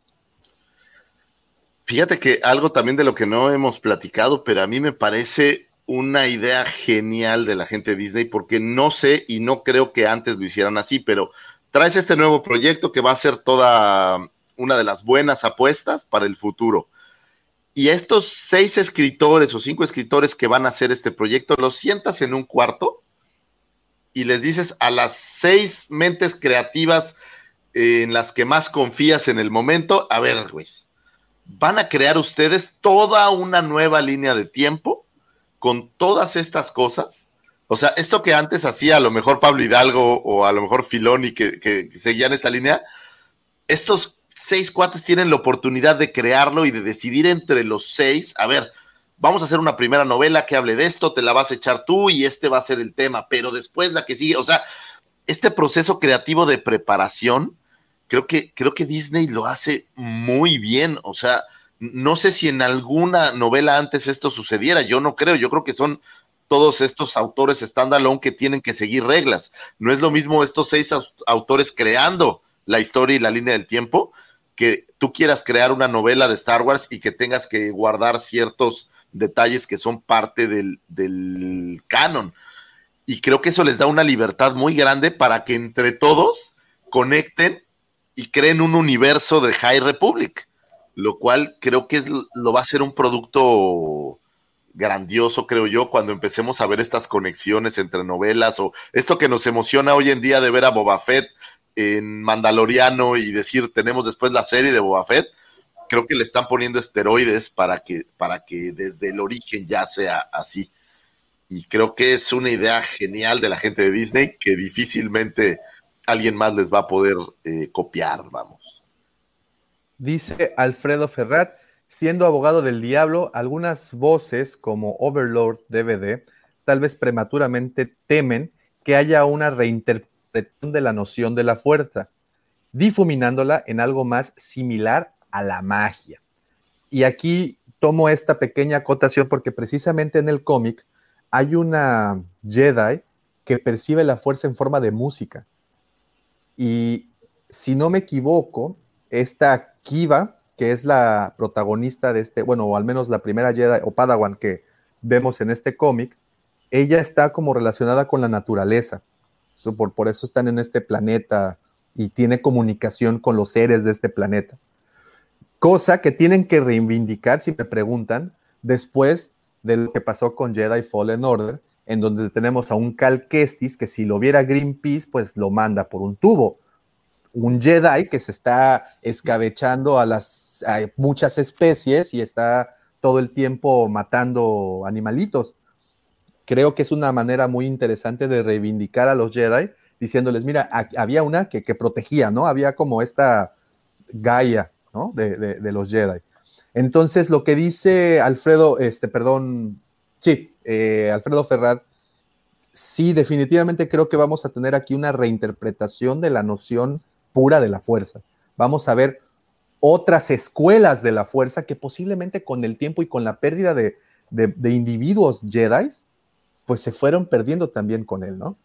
Y, quiero irme más allá. Estamos hablando de que es una galaxia muy amplia, en donde están enviando en teoría estos Jedi para que sean como estos, como estos vigilantes, como estos protectores de los agricultores, porque de hecho el libro empieza precisamente así, con un mundo de agricultores llamado eh, Hetzel, me parece, el sistema Hetzel, que son pues planetas que se dedican precisamente a, eso, ¿no?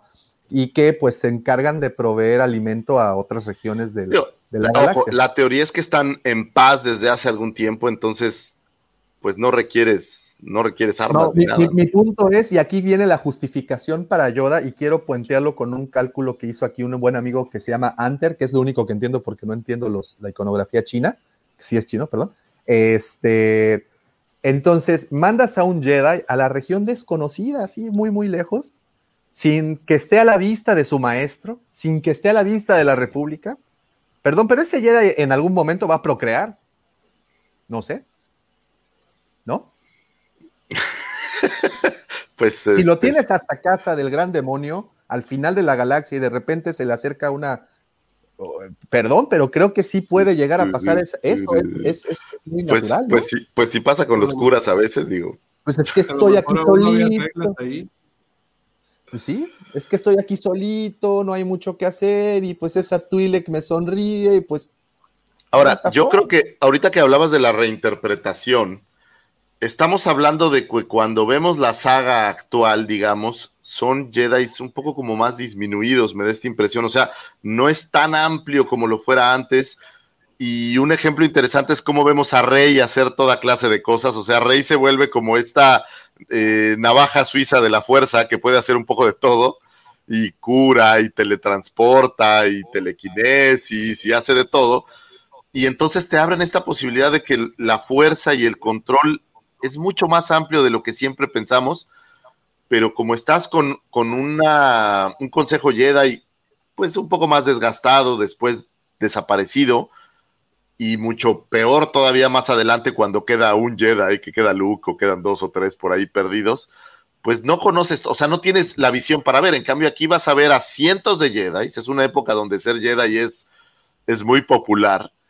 Y pues todos tienen un acercamiento diferente a la fuerza ojalá y, digo, Overlord es, es, un, pues es como el crítico más grande de todo y la teoría de la conspiración, pero eh, coincido en que ojalá no lo vuelvan una, una versión como más de magia que, que, hace casi cualquier cosa, como a mí en la parte, por ejemplo, de Rey haciendo de todo no me gusta tanto, me parece que, que los, lo están volviendo un Superman y esa parte pues, pues le quita un poco de magia porque pues entonces ya quién es el, no hay un malo que los pueda detener. Pero creo que sí van a tomar muchas vertientes de que la fuerza esté en todos lados y que la fuerza se puede utilizar de muchas formas. Sí. Mira, dice Anter, un cálculo muy mal hecho por mí y por mi lógica. Un humano son nueve meses y un máximo de vida de 100 años. Así que me voy por la opción que la especie de Yoda son unos 10 años de gestación.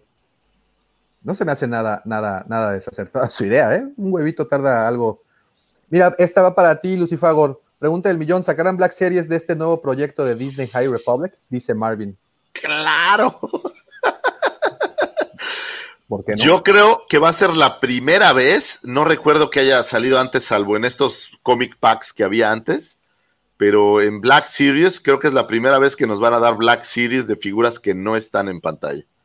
no, ¿cómo no? La doctora Afra. Ah, bueno, doctora Afra, tienes razón.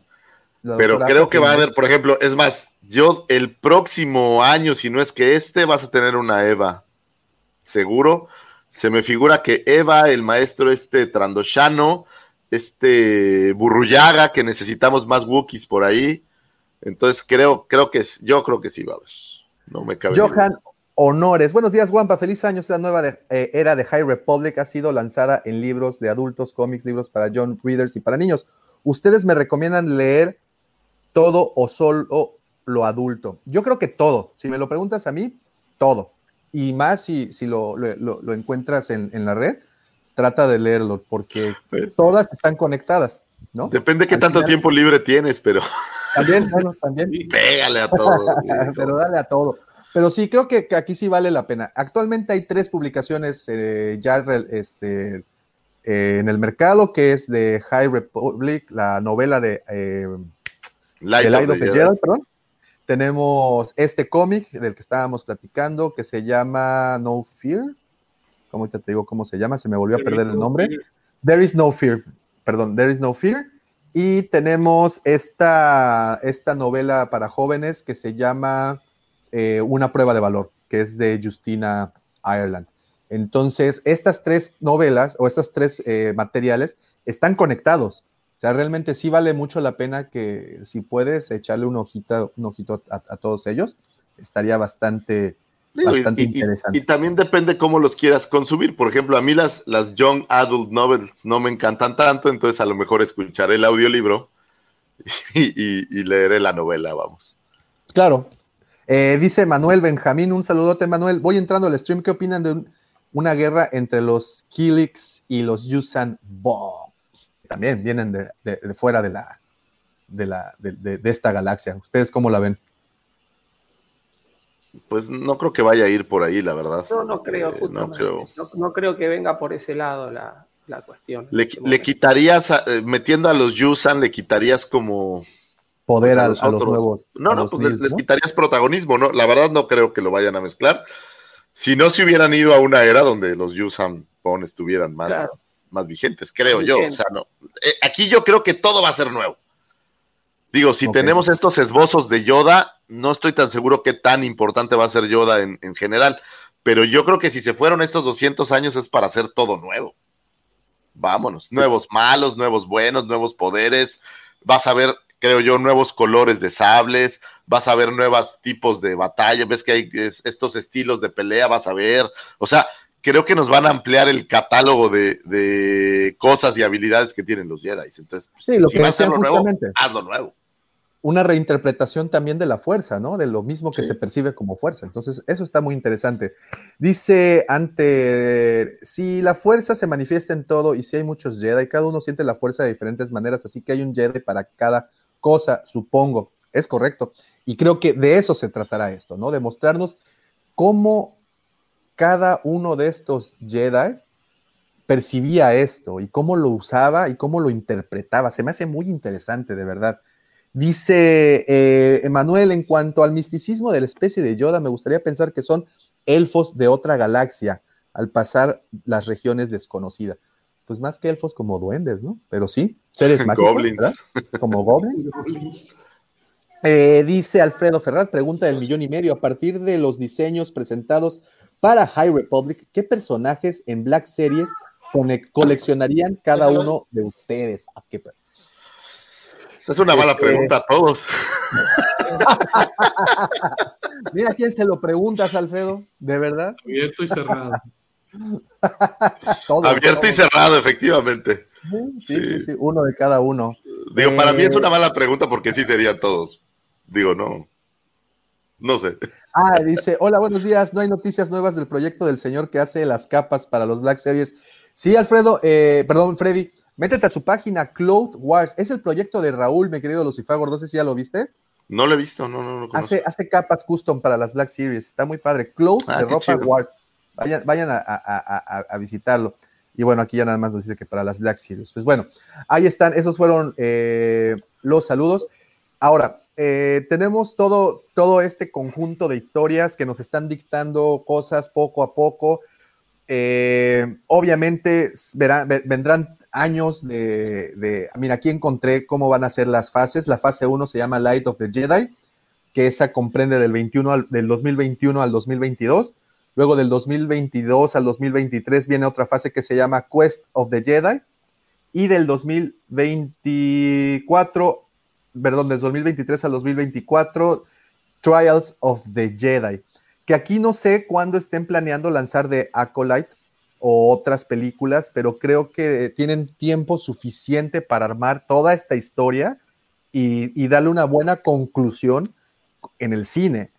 Entonces, no sé si vayamos a ver películas previas eh, antes de esta Acolyte, que no creo que sea, según esto era un proyecto para una serie animada, no sé, o no sé si era live action. Sé que la directora es la de Roshan Doll, entonces, pues bueno, trae ahí esa, ese, ese historial. Este, no sé cómo lo vayan a, a, lanzar, si vaya a ser un live action o una serie animada, pero sí sabemos que esta está colocada justo al final, que también, y entre comillas, podría medio alcanzar a Plagueis y a Tenebrus, ¿no? Yo por lo, por lo, que leí, nos va a mostrar inclusive a un Palpatine joven. Este, pero bueno, ¿Sí ¿Crees, profe, que llegue hasta allá? ¿Crees que llegue hasta, hasta Palpatine joven?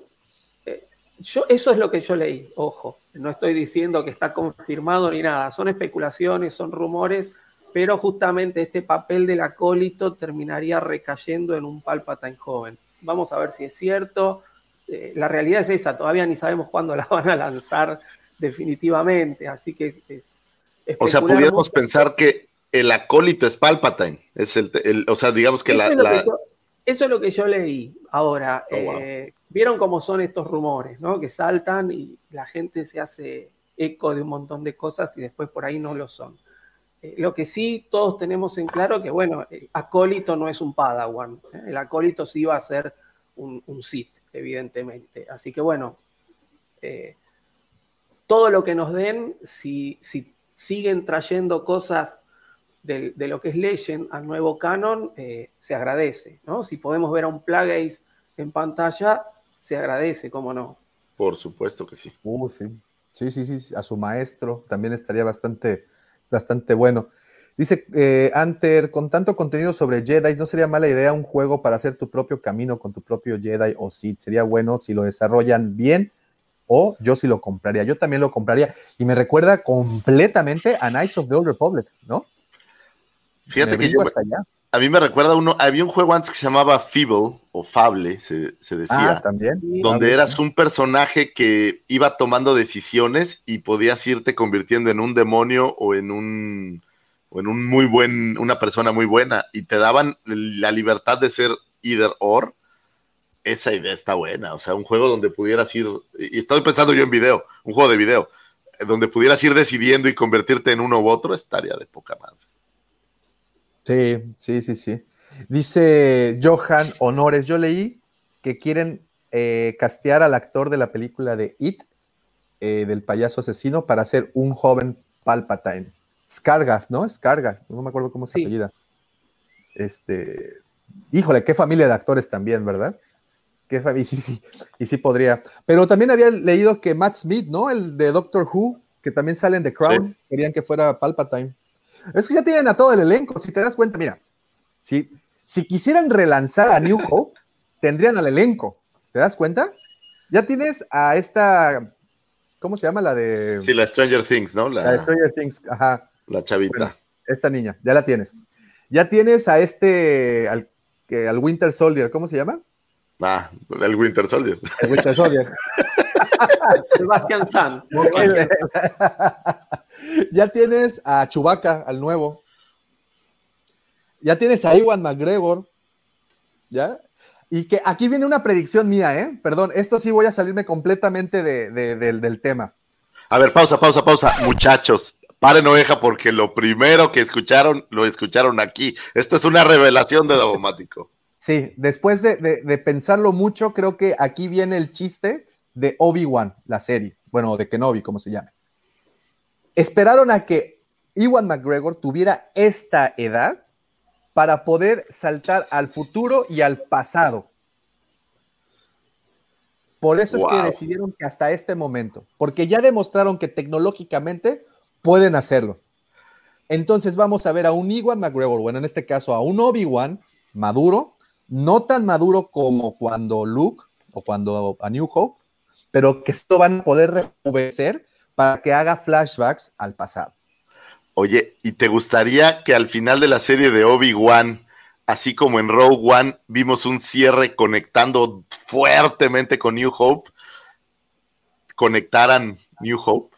Que agarraras y vieras a- a- a un- una interacción con Luke o algo así, pero ya con Iwan McGregor. Totalmente. Y pueden hacerlo, ya lo demostraron, porque tienen la tecnología, tienen los medios y los recursos para poderlo hacer. Entonces, esa es mi teoría. Creo que eh, McGregor, porque muchos decían es que lo van a envejecer o va a estar muy, muy este, traqueteado para el, Ewan Mc- para, para el Obi-Wan de esa época. No, yo creo que simplemente van a usar esto para saltar de atrás para adelante. Y es por eso también que están agarrando a Hayden Christensen para poder realizar ese tipo de escenas. O sea, sí vamos a ver a un Anakin de la guerra, perdón, de la, bueno, tal vez de la guerra de los clones, tal vez de un poco este periodo de guerra de clones y la venganza de los Sith, y también vamos a ver a un Anakin, a un Vader, bueno, a un Vader todavía que se quita el casquito para llorar por, Ana, por, por, por Padme, para limpiarse sus lagrimitas, pero por eso es que le vamos a verle el rostro a, a Hayden Christensen. Esa, esa es mi teoría. Digo, soy un fan, ojalá se me cumpla. Pero bueno, eh, de regreso a, The High Republic, este, creo que vienen cosas muy interesantes. Y aquí de nueva cuenta, eh, Star Wars creo que siempre nos ha traído innovaciones en muchas cosas, innovaciones en efectos especiales, innovaciones en la manera de cómo cuentan historias, y esta es de nueva cuenta una innovación al cómo nos estarán entregando un universo de información por diferentes medios. Una vez más, estamos hablando de cómics, estamos hablando de libros, estamos hablando de artículos de revista, ¿por qué no videojuegos? ¿Por qué no series animadas? Al final nos van a traer todo ese lore, todo ese halo que envuelve a, a, a, a este hermoso universo. No sé ustedes si tienen alguna predicción o, o, algo. Yo tengo una. Prepárate para una guía visual de la High Republic que, que vamos a tener. Ahí está DK, ahí está DK. Entonces sabemos que DK eso es lo que, lo que se especializa, ¿no? Y para lo que son más que buenos. No sé si, si este, no sé cuándo salga, no creo que salga próximamente, no la tienen anunciada. No, te, te van a dejar que, que, consumas un poco de, de, producto para que empiece a hacer un poco de hype y sea interesante el tener como era en, es, en aquel entonces. A mí me encantan estas guías visuales donde te enseñan la silla, donde te enseñan estas cosas que, que, que te ayudan a imaginar lo que sucedía ahí en aquel entonces. Y cómo lo hacía, ¿no? Sobre todo la historia de ese tipo de detalles. Dice Ente, Anter, perdón, creo que las fallas del canon pueden ser ya que la física no funciona al igual que en todos lados y puede ser una opción. Muy bien. Eh, Apocalíptica Painkiller, pero un acóito, acólito, acólito. Eh, es una especie de aprendiz, al menos de que la religión sea como monaguillo. Tal vez en el universo de Star Wars tenga otro significado. Y aquí por es último que, dice. Pausa, es que en Star Wars se, les llaman Padawan a los, a los eh, estudiantes de un Jedi. Entonces, eh, acólito efectivamente no hace sentido que le cambiaran el nombre a cómo se llama el, el estudiante del Jedi. Por eso es que asumimos que, que será un Sith, ¿no? Sí. Sí, yo también Por creo ejemplo, eso. creo que Satch Ventres es considerada una acólita, no es una Sith, pero sí. Creo que el, el, el, no me acuerdo si, si en, la, en la Clone War original, la de la, la de Cartoon Network, la, este, Doku la, le, le, da el título así tal cual de acólita. No estoy seguro. Ah, lo tendríamos que buscar de vuelta. Eso. No, no, no, no le, le, dice así tal cual, a ver, bájale, tú no eres Sith. Pero sí, yo ahora me un par de cosas, ¿no? Eso me acordaba que le decía, porque ella se presenta como soy una sí. Sith y le dice, no, no eres una Sith, pero no me acordaba si le decían acólito, mira. No, Ahora, no un acólito es como un ayudante, ¿eh? tampoco es como un aprendiz.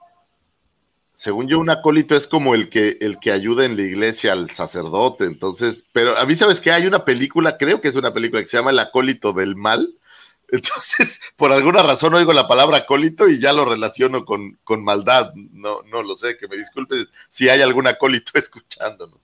Este, pues mira, el término acólito nunca había sido utilizado en Star Wars. Para Sith era el aprendiz, simplemente, ¿no? Y cuando Jedi, pues un Padawan. Entonces, pues todavía está como muy abierta esa interpretación, pero, como bien dicen, pueden ya quitarle ese, ese término de aprendiz muy simple, porque si Padawan, pues bueno, tenía cierta, cierto, cierta importancia, pues vamos, vamos a ponerle acólito, que ya suena más elegante, más fino y elegante. Eh, dice, eh, ah, bueno, este ya lo leímos. Eh, Alfredo Ferrar, los tiempos de Disney son como los tiempos del Vaticano con High Republic van a preparar el terreno por casi una década para que el material audiovisual sea un éxito. Es lo que dice Davo de Kenobi. Es que Disney es la prueba fehaciente que una empresa que planea su futuro tiene un futuro. O sea, el producto que estás viendo hoy de Disney es un producto que tiene cinco años de haberse estado planeando. Entonces, eh, y eso les da la capacidad de poder moverse por cualquier lado. Ellos ya saben para dónde van y si en el camino tienen que moverse un poco, subir, bajar, quitar, poner, es diferente, pero ellos ya saben el camino trazado para los siguientes. Yo pienso 10 años de Star Wars fácil y a lo mejor 20 años eh, siguientes. Entonces, sí, Disney da largo. Mira, dice Alfredo Ferraz, según el lore de Star Wars, Lego, los aprendices de Sid son Badawans, o sea, los Malawans. Y también lo dice Anter, Padawan, bueno one. y bueno, eh, Casio Kramer, acólito es como el sacristán de una iglesia católica. Igual oigo sacristán y me figura el sacristán del diablo. Ah, esa sí la vi. Entonces, por eso digo, yo no soy católico, pero, pero siempre que oigo estos términos me refieren a mal, no sé por qué. que, por cierto, estén atentos porque van a soltar por ahí un podcast, eh, podcast, livecast, eh, video el Grimorio de Riggs. No estoy seguro exactamente de la fecha. El señor Lucifagor y su servidor tuvimos oportunidad de participar en ese programa. Un saludo, Riggs, si nos estás viendo, que por lo general dice que, ve los lives. Este, muy interesante, criptozoología y, y, seres mitológicos. No, bestias mitológicas. Esas áreas que tampoco nos gustan, ¿va? Dice, nada, no, guácala. Este, dice Frank Salad, oigan, ¿qué onda con los cómics de High Republic? ¿Ya los leyeron? Bueno, al momento va uno nada más, es de la liga que les acabo de compartir, de hecho. Léanlo, está bueno, está, está interesante. Es, es la partida, es el inicio, entonces hay que tenerle, hay que tenerle paciencia. Dice Alfredo Ferrat, eh, el acólito del gancito salado. Exacto, exacto. un chiste muy interno. muchas gracias, mi Alfred. Eh, ahí está George. ¿Cómo estás, George? Hola, buenos días. ¿Qué pasa, mi George?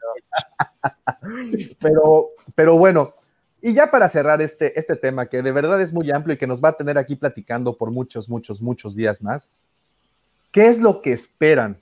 O sea, sabemos a dónde va esta historia, sabemos en dónde, a dónde llega.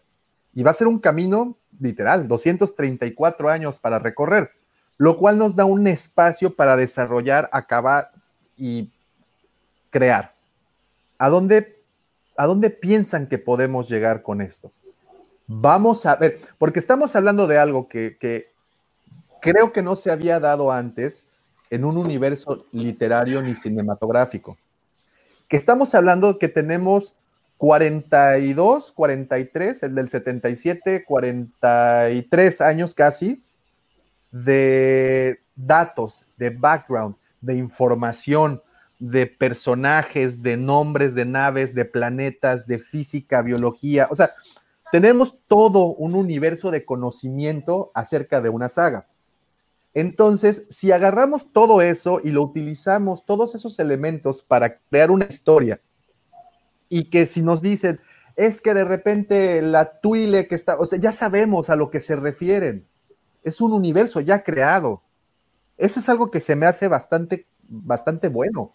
Tenemos ya muchos elementos en juego, muchos elementos participando como parte de esta historia. Lo son herramientas que utilizarán, herramientas que explotarán. Entonces tenemos una riqueza, un, como dices, un, mucha carnita en esta, en esta historia.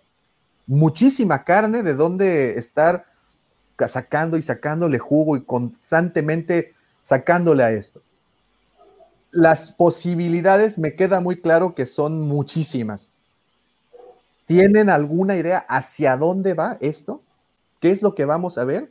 No, yo, yo creo así tal cual como lo dices, si, si, si estamos hablando de que la culminación va a ser con The Acolyte, eh, si, si, bien nos van a mostrar mucho el tema de los Jedi en su apogeo, sí, pienso que siempre va a estar ahí atrás, en el fondo, todo el, plan Sith, ¿no?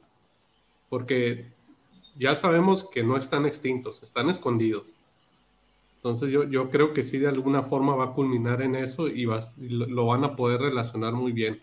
A mí lo que más me gusta de este proyecto es que es algo totalmente nuevo.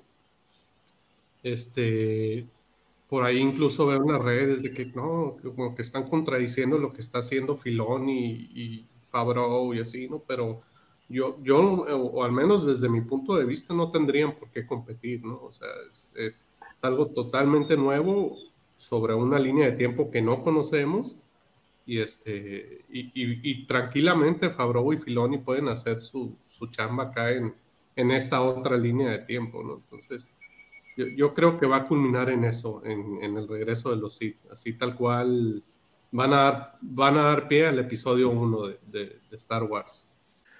Dice Anter, a este nivel un fanfic bien desarrollado puede ser una historia del mismo universo.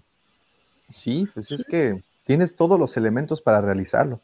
Dice el George, no sé si van por ahí, pero solo el Señor de los Anillos se equiparaba a lo que mencionabas del amplio universo. Pues posiblemente sí, digo, hay varias sagas, Harry Potter está entre ellas, que le ponen, de, es, a mí me gustan mucho esas sagas en donde todo tiene un nombre, todo tiene un porqué, todo tiene el porqué está ahí, todo eso, y han sido de las pocas que lo han hecho, bueno, pero creo Viaje que, a las estrellas también un poco, ¿no?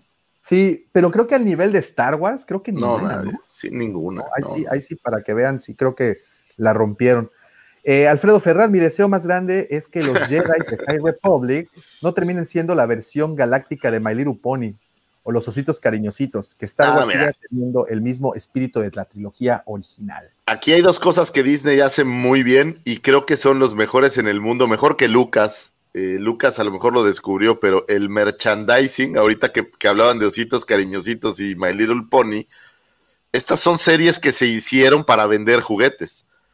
Y en este caso, pues es al contrario, con estos programas o estos libros o estas novelas, estas películas, vas a traer mucho merchandising, vas a ver, creo yo, en los años venideros muchas cosas de High Republic porque Disney sabe hacerlo mejor que nadie, sabe venderte mejor que nadie la playera, sabe venderte mejor que nadie el, el Black Series. Y este, lo que yo espero es que vamos a tener muchos merchandising, están creando eh, pues nuevas series para que no vuelvas a comprar un Vader refirteado, que el año pasado nos dieron 14, 15 Vaders. Eh, ahora vamos a tener otras figuras nuevas de personajes nuevos, en donde perdón, ah, mi asistente me requiere, perdónenme. Adelante. Eh, eh, y, y, creo que vamos a tener mucho merchandising. Ah, espérame. y, y, vamos a tener una historia nueva, como si no hubiéramos tenido antes eh, información. O sea, esto creo que va a partir de algo diferente. No van a mezclar lo viejo, van a buscar que sea algo nuevo, que puedan sembrar semillas para lo viejo y que estas semillas, en vez de la semilla para algo en el futuro, se convierten en un easter egg para uno o que se conviertan en este dato chingón de decir, ah, mira, así fue. Pero creo que no va, va a ser de eso. No es como el mandaloriano, que me parece que sí tiene mucho que ver con lo que va a pasar después, que ya sabes, o lo que pasó antes. Aquí creo que no importa lo que suceda antes o después, pero sí van a ser pequeñas semillas del futuro que, que, pues te van a complementar cosas y te van a regresar a evocar lo que viviste cuando viste una de las películas eh, de la trilogía o de la saga moderna, o no sé, no sé cómo llamarlo en tiempo, ¿no? Pero de la, de la trilogía original o de la trilogía ya más moderna. Y creo que al final del día nos van a dar mucho más contenido y nos van a dar mucho más cosas que ver, que leer, que escuchar, que oír que comentar y nos van a dar mucho material para este show, lo cual agradezco de manera infinita. The circle is now complete. When I left you, I was but the learner. Now I am the master.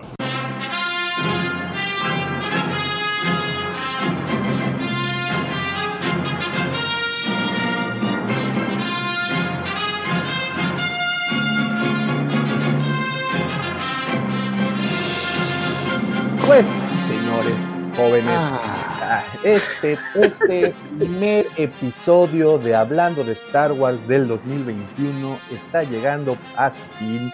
El episodio 104 de Hablando de Star Wars está concluyendo. No sin antes agradecerles a todos los que estuvieron acompañándonos desde temprano en el livecast. También agradecerles si llegaron hasta este momento en el podcast por haber descargado o puesto play a este episodio. Muchísimas, muchísimas gracias. Pero definitivamente nada de esto pudiera haber pasado sin la colaboración de mis tres amigos aquí presentes, el señor Checo, el profesor Robbie y por supuesto el señor, el segundo sol de Tatooine, el Chepe Chepe de Mos Eisley o el Luis Miguel de Canto Bay. Él es arroba Lucifagor. Muchísimas gracias jóvenes por estar aquí.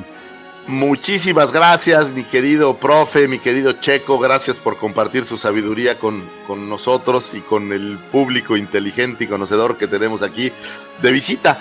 Pero podrá decir, Davomático podrá decir lo que quiere y podrá decir que gracias y podrá decir lo que sea. Pero lo que sí estoy seguro es que de ninguna manera este programa podría ser posible sin nuestro queridísimo Cid del Amor, nuestro querido señor productor, el Chayán de la Riviera Maya o el Justin Bieber de la 139, aquel lucero de la mañana por el cual las Twilex en el bar, las canoas, avientan las bragas sin miramientos.